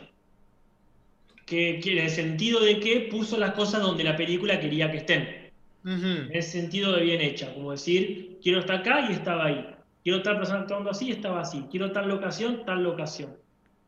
Esa es una certeza absoluta. Y la otra certeza es que no me dejó nada. La vi de fondo, la puse ahí en Netflix y mientras limpiaba la casa, este, mientras lavaba los platos, o sea, viéndola todo el tiempo, escuchándola, por supuesto, pero prestándole el mínimo de atención, este, porque no, no me, en ningún momento me dio algo que no sea exactamente lo que esperaba que iba a pasar. O sea, listo. A los tres segundos yo ya sabía la, la- la maravilla de actuación de Bertuccelli. sí. Entonces, como decir, bueno, ok, va a hacer esto, perfecto, no es que si, uy, se va, la va a romper en un momento más de lo que esperaba y en un momento la va a cagar. Era como perfecto, estaba como puesta ahí en automático. Este, todo el, el- el guion, digamos, los diálogos, todo eso, bueno, bien, va a ganar en Twitter, va a hacer esto, como con el primer tweet ya entendiste el- el- la ironía, la, perdón, el sarcasmo de- del personaje, buenísimo, perfecto. Como que no fue una ruleta rusa de emociones. Y bueno, pero ¿vos viste alguna película de Sorín? No, me parece que justamente por eso. Y sí, si vos ves pero no, no me gusta esa onda. Historias mínimas o esta película que es la última que hizo, con no me acuerdo el nombre, que es el nombre del pibe, que es una pareja en Tierra del Fuego que adoptan un nene de Ah, 8 o sí. 9 años. Joel. Joel, gracias. Ah, no la vi todavía esa. Bueno, es eso. Carlos eh, Sorín es una persona que yo, yo lo describo así como, el tipo prende la cámara en una habitación, se va a hacer unos mates, la gente hace cosas en la habitación, vuelve, apaga la cámara, acá tenés la película. Cosas que pasan con gente. No hay una- un... un- eh, acá está el conflicto, a los 42 minutos el conflicto. A No, mí- acá pasó esto. Mira, yo acá eh, discrepo mucho. Porque para mí Solini siempre fue un grosso. eh, que hace medio eso que decís vos, es verdad. Pero acá, para mí, eh, hizo una publicidad de una prepaga. La película para mí, que comparto, todos los, todos han actuado muy bien, todo, pero era eso, como todo limpio, el guardapolvo de Dayub, el blanco, blanco, hermoso, el cuarto de ella del hospital era como mejor que mi casa. Eh, Sí, los sí. planos eran de, de prepaga. Era todo de como. claro, Estoy viendo una publicidad de una prepaga. Y para mí, a Solín le, pas- le pasó esto que también le pasó a Trapero para mí. Dejar, como que medio que se vendieron, o sea, eh, aburguesaron, vamos a decir de una forma.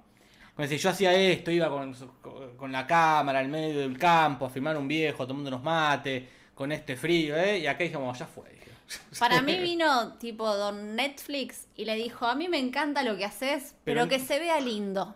Porque siempre haces como planos medio como muy eh, Sí, grasas. es como- Ah, siempre filmando negros, le dijo Netflix. Como, Claro, Vamos, bueno, pero, hay- Siempre filmando negro. pero perdón, perdón, perdón. Pero ese no tiene, que, no tiene que ver también con el tipo de historia que está contando. ¿Solín es el del perro? sí, Sí. Bueno, comparar ese tipo de historia con esta, donde ya los personajes se presentan. Él es Charlie, el diseñador gráfico. Oh, esa Ella es Roxy. Esa escena es la peor. Esa es la ¿Cómo? peor escena de la película. sí, sí, la peor escena. Como... Entonces, La peor escena de con, eso, con ese mundo recontra porteño burgués, tiene que estar todo así. Por eso digo que la película tiene todo donde quiere tenerlo. Porque la historia que está contando es una historia de gente de prepaga. No me parece mal, pero claramente no va a tener la suciedad de el perro. ¿Entiendes? Va a tener este, el cuaderno de Tommy. No, no es este, el anotador de Cacho. Es el cuaderno de Tommy. La libreta de Cacho. Está bien, ¿eh? Es otro tipo de de- de estatus social, con Claro. otro tipo de, de mundo donde todo está perfectito y, y los amigos se, se apodan con nombres anglosajones. Acá dicen, se acomoda el presupuesto que le dan. Siempre- no tiene nada que ver el presupuesto. Eh, ¿Qué acabamos de decir? No tiene nada, tiene que sí esto, que Netflix tiene como una bajada de, eh, de, ca- de- Belleza. de calidad. De, claro, de, tipo gambito de dama. por- por- como bueno, Te va a ver lindo. esto es así, no es HBO, esto es así. Como, Vomitás, pero que sea purpurina. Claro, Claro. no es una cuestión de plata. Eh, hoy de- decíamos lo contrario de la siamesa, de oh, una película no tiene plata, pero bueno, y esto es, bueno, tiene que ser así. Tiene que ser lindo, tiene que ser bello, la habitación tiene que ser linda, todos tienen que estar bien vestidos, eh, todos tienen que ser lindos, todo tiene, tiene que estar Sí, todo sí. bien iluminado. Paleta de color. Yo tengo una duplicidad con esta película porque voy a usar la frase que usó Jorge hoy para Animaniacs. Yo creo esta- que esta película no le agregó nada a nada. No, nada. Es una película que, que la terminé de ver y fue como, Olvidable.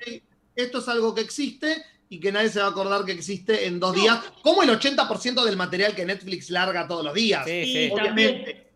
Pero para Pero- mí, Eh, quería terminar el punto. El- el- pero la otra parte es que al mismo tiempo, ok, es que al mismo tiempo, sí, cuando empezó la película, se me hizo un nudo acá y no se me fue hasta que terminó la película. Mira. Entonces, cuando Hacete terminó la dije, hacete ¿Eh? ver, Julis, puede ser un tumor. por ahí me voy a ver por esto un coso. Eh, no, pero posta te digo, me pasó como esas dos cosas. Cuando terminó la película dije, ah, esta es una película que me voy a olvidar en dos días y no, no, no es una gran película. Y al mismo tiempo, casi, casi me largo a llorar en cualquier Y momento. bueno, Julis, y después no puedes entender la gente que se pone mal cuando amigo muere Maradona. ¿Qué quieres que te diga? A ver, entendé una cosita. Yo respeto Esta película no absolutamente le pegaba a la mujer. ¿Qué? ¿Cómo? Esta película no le pegaba a la mujer. No Mirá, sabemos. no, no sabemos. Yo no Capaz voy, se le no voy- cayó, no tenía el, el, el archivo final, se le cayó a Sorín y le dio en el pie a la esposa. La esposa de Sol. Para mí, Como dijo yo- la gente en el chat.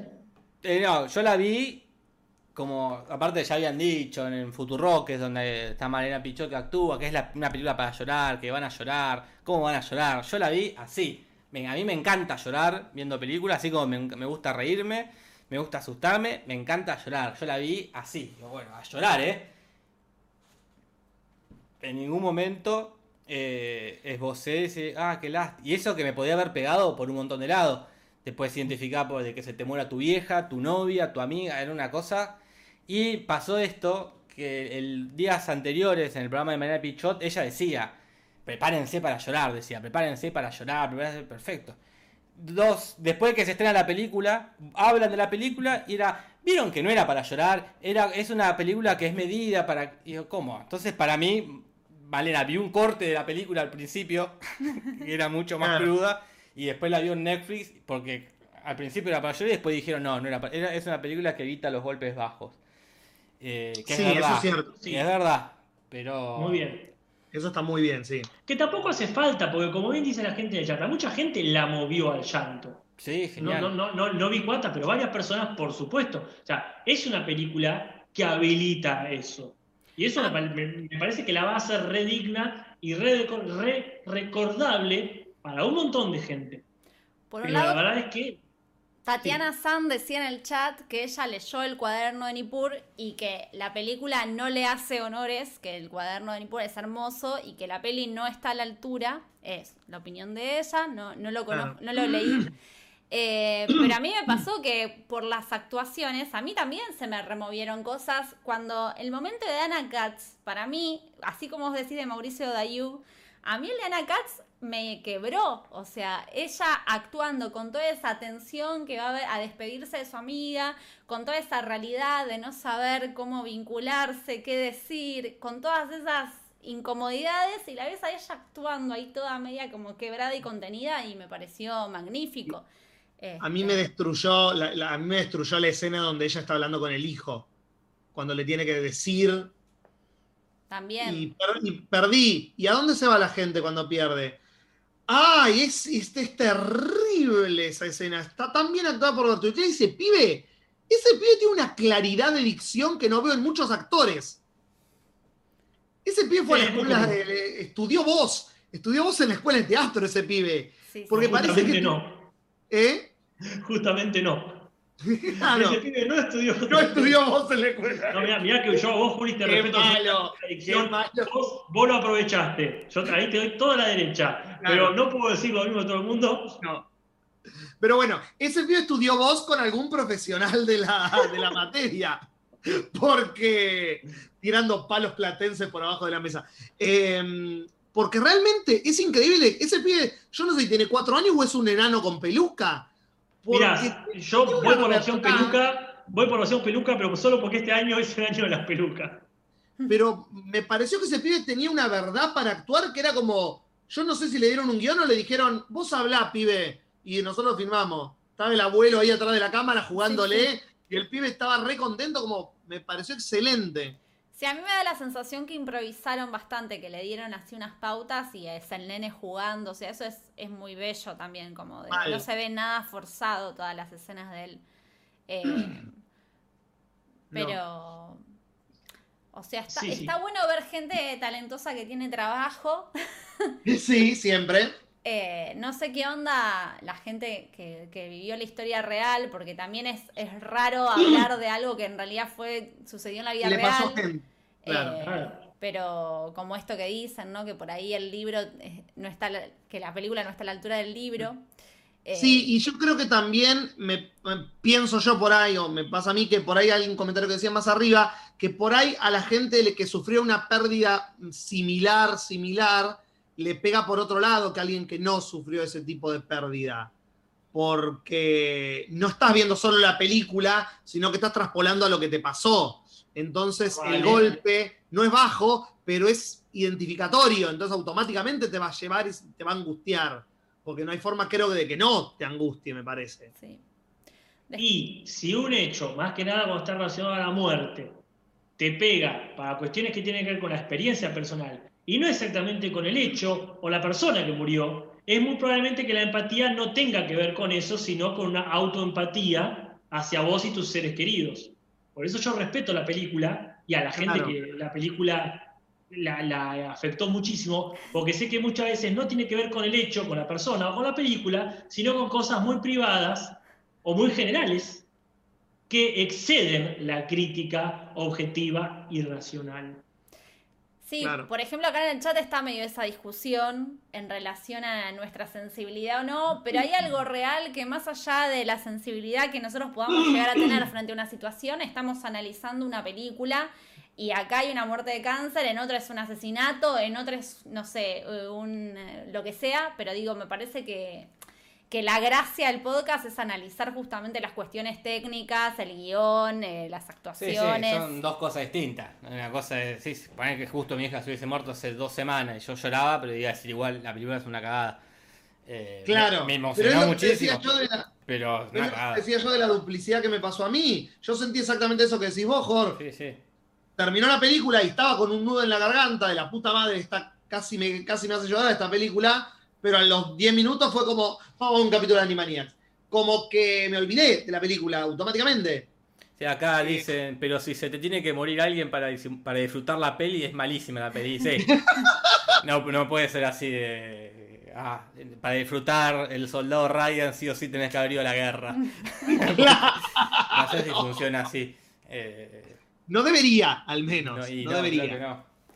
Y Eh. funcionará mejor en todo caso, pero sí, no, no es obligatorio. Ahí este, yo de la, de la película, como dije, eh, rescato esto de que de qué es lo que quiere ser, pero por otro lado, yo no puedo dejar de ver que es una película. Claro. Por ejemplo, yo era todo el tiempo, mirá, che, qué grosa la, este, la protagonista, ¿no? Qué grosa, qué grosa, qué grosa, pero eh, en ningún momento pude desligarme de Bertuccelli y pensar en, el, en la madre de Tommy. La verdad que no me acuerdo ni el nombre del personaje. Marí. María Vázquez. Gracias. Eh, pero por, por esta cuestión también, la, la prolijidad o incluso la perfección de algunas cosas, a mí también me complica quitarle, este, la, este, o ponerle la ficción en el medio. Claro. Sí, yo lo primero que hice fue buscar las imágenes, por ejemplo, las de Telefe, y chequeé que, por ejemplo, en la escena con Leo Montero y Verónica Lozano recortaron la escena original y la pegaron con la nueva, por ejemplo. Hicieron como un montaje cruzado ahí. Eso fue una decepción, Ajá. porque yo pensé, ah, qué lindo, volvieron a juntar a, a Vero Lozano y a Montero. No. Dije, no. Y después dije, ah, no, no juntaron. Y estuve viendo imágenes del cuaderno eh, que encontré en internet, como que me llevó a conectarme con la historia real. Este, y sí, como que la historia real supera también, obviamente, la ficción. Ah, y, y también está este plus, digamos, que un poco lo que uno hacía con las voces en Metegol, allá cuando vimos Metegol, que también está esto de a ver quién aparece ahora. Claro. porque yo no, no tengo a todos los a todos los intérpretes, pero sí está esta cuestión de que aunque sea les reconoces las caras. Sí, Entonces, este, o los nombres que viste, ah, ¿cómo está la, por ejemplo? Ya hay algo- algunos que hace mucho que no veía actuar, como la misma manera Pichot. Y de hecho no me acuerdo en qué película puede ser que la haya visto. Mm, Peli, no sé si ha Peli. hecho mucha No sé peli. si hay muchas pelis. La Eh, gente del chat le agradecemos mucho. En series, estaba en El hombre de tu vida, de mi vida. El hombre Eh, de mi vida y bueno, todas las series de ella. A Claro, mí lo que me pasa con ella es que siento que no puede abrirse y ir, salir de la zona de confort. Me dio la sensación que estaba como ahí muy armadita. eh. Encima que hablábamos con Jorge, nosotros la escuchábamos, la escuchamos todos los días en la radio. Entonces es como muy difícil como encontrarse como, así como me pasa con Ana Katz, que yo no veo los hilos de Ana Katz, es como que me... con- eh, sí, me pasó eso, que no me, no me terminó de convencer eh, ese lugar. Como que bueno, fue correcto, pero Claro.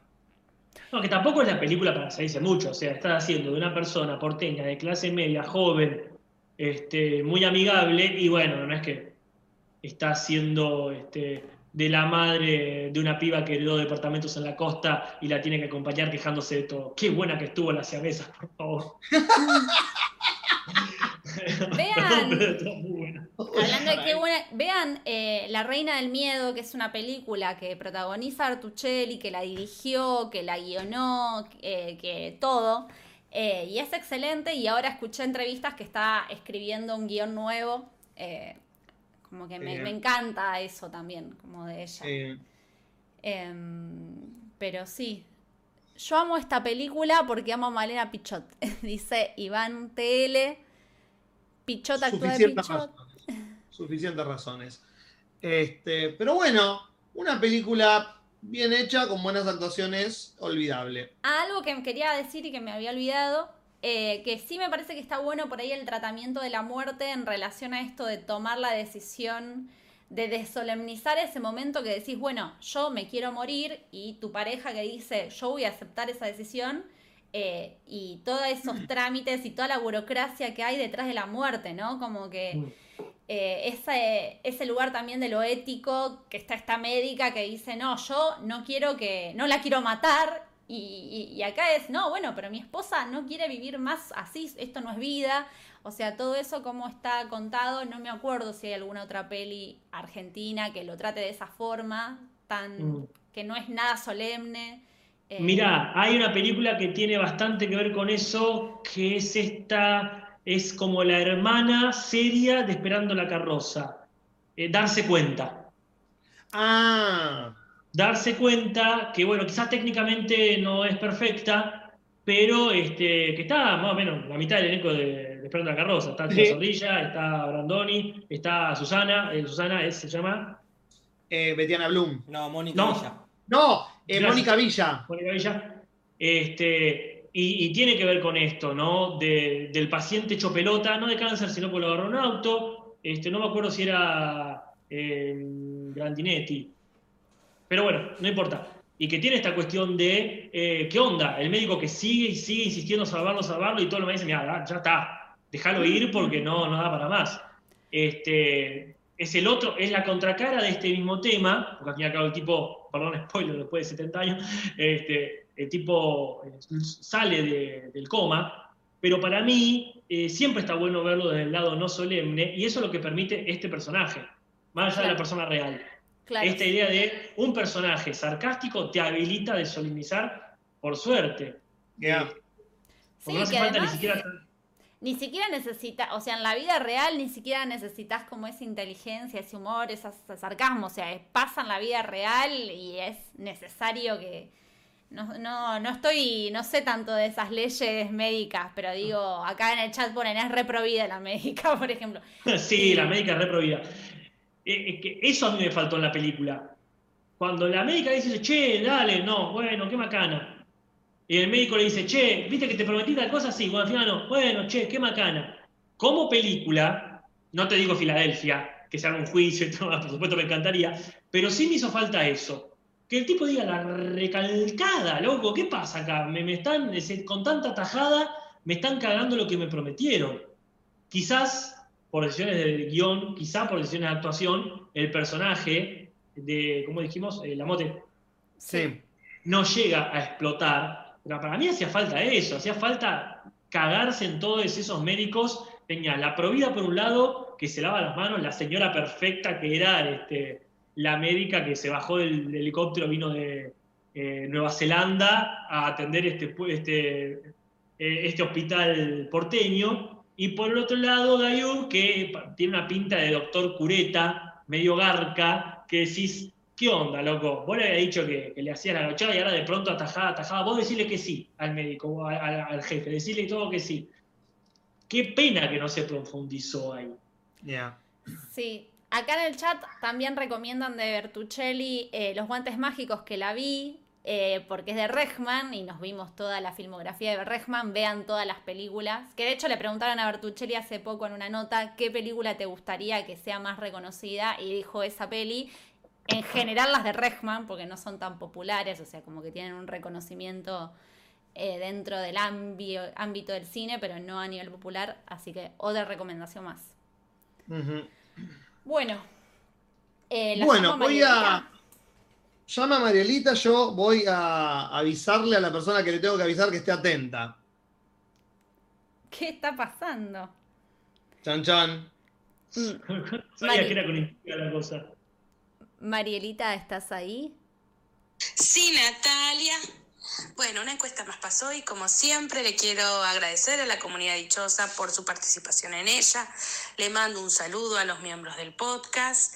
Y bueno, era el tema de la semana, así que cómo no íbamos a hacer una encuesta sobre las mejores frases de Diego Maradona. Tenemos cinco puestos. En el puesto cinco ganó la opción de Casper. A ver, vamos a intentar hacerla como la hacía el Diego. Eh, En el puesto 4 tenemos, yo tengo segundo año de comercial y leo mejor que Macri. Ríanse, muchachos, sí, ríanse. No sabe leer y es presidente de la nación. En el puesto 3, que la sigan chupando. En el puesto 2, a Torizani le dije en la cancha que vivo en Segurola y La Habana, séptimo piso. Vamos a ver si me dura 30 segundos. Y en el puesto número 1 tenemos...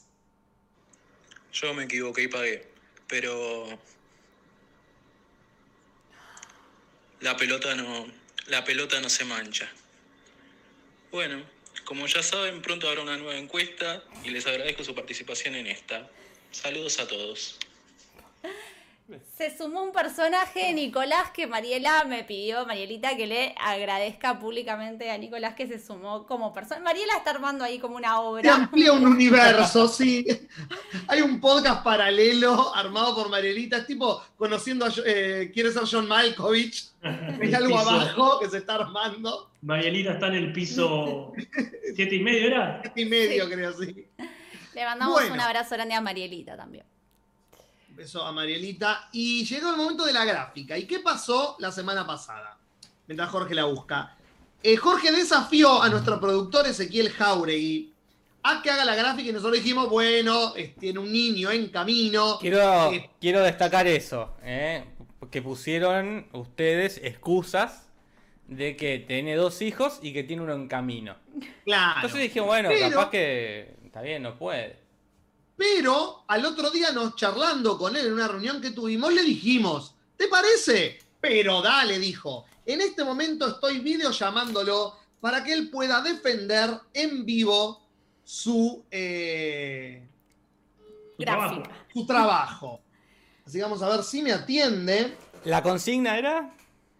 Taylor Eh, Swift y geometría, me parece. Taylor Swift y geometría. No me atiende. Me- le acabo de, de escribir, me dijo que me atendía y ahora no me está. Ahí está. Hola, Jauregui, ¿cómo le va? Hola amigo, ¿cómo andan? Bien, ahí lo voy a poner.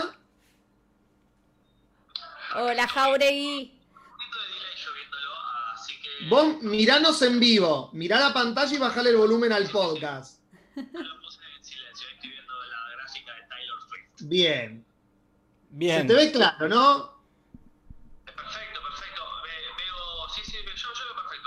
Bien. Yo estoy un poco nervioso porque sé que soy muy exigente, Jorge. Muy exigente. Antes que nada, felicitaciones porque esta gente que está acá se ha llenado la boca de excusas de que no, que Jauregui no puede por esto, Jauregui no puede por lo otro. Vos tenés dos hijos, ¿verdad, Jauregui? Y uno en camino. Dos hijos, dos hijos y un tercero en camino. Y aún así tuviste tiempo. Esto demuestra que nunca más quiero que ninguno de ustedes tres venga a decir, ay, no, no tuve tiempo, ay, no. Este, ni, porque ninguno de los que están acá tiene, se- tiene cero hijos. Pero, Y ya, así que ya está, no es excusa. mascotas y le dedican mucho tiempo también, Jorge. No, no, no, acá ya usted demostró que no hay excusa. Y ahora la gráfica. ¿Qué era, la- la- era Taylor Swift y geometría? Geometría. Yo creo, Jauregui, que esto es una obra de arte. Esto es una obra de arte, porque está... supongo yo que esa es Taylor Swift, la verdad, te, cre- te creo rotundamente. Ser Dualipa. Eh, el- y la, la geometría perfectamente puesta en relación a la otra, a Taylor Swift, ¿no? Porque hay un ángulo que mide el, el hombro, otro ángulo que mide ahí lo que sería la, la cola, la cadera, otro ángulo que mide el, el sobaco. Eh, me parece los, los nombres eh, perfectamente legibles de los patrones y bien ubicados y el, la- el- ¿cómo se llama? El, se le suma el chiste de Taylor Swift y la marca de, de los patis. Eh, La gente la está halagando un montón en el chat. y, y encima hace algo que ustedes no han hecho, que es ponerle nombre. Yo lo firmé. ¡Ponerle nombre! Sí, porque no hay nada peor que agarrar la hoja del examen y que no te firmen la hoja. que no sabes de quién No es. sabes de quién es. Eh, yo creo que Jauri acá elevó la vara. Uh, la puta madre, Jauregui. No quiero. Porque aparte está Taylor Swift, tiene una so- le puso un sombreado al, al personaje. Eh, no, no, esto es claramente. eh, y, y en- ah, y aparte, ¿cómo A ver. Jauregui? Inspiré el nombre de Vitruvio de Da Vinci, ¿viste? Tiene el tema de Claro. Tiene referencia. Y encima hizo también la del podcast, o sea, no es que hizo una gráfica. Dos. Hizo dos. No, esto es eh, un 10. Esto es un 10 felicitado con una nota para, eh, para los padres. Como, ya- Le voy a pasar este video más pasáselo tu mano porque la verdad esto es un trabajo impecable.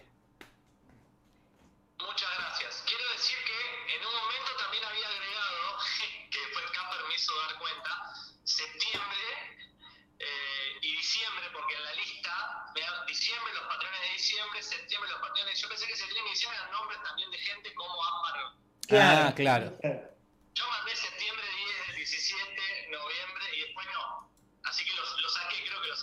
Está muy bien.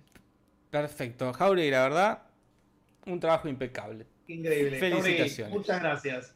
Le has hecho honor. Gracias, Jauregui. Te mandamos un abrazo grande. Un abrazo grande. Y a toda la flia también. Ah, Tinelli. Una semana. Oh. Qué locura, Nos vemos. qué locura. Nos vemos, chicos. Adiós, gracias. Bueno. Eh, Ahora le toca a Casper. Casper. Ahora le toca acá, por la puta madre. Después de dos semanas de ¿Cuántos- taparla. ¿Cuántos, ¿Cuántos hijos tengo que tener para la semana que viene para poder estar excusado de Y- hacerlo bien? Cuatro. Pachito no cuenta. Bueno, voy, voy a salir a adoptar por el barrio.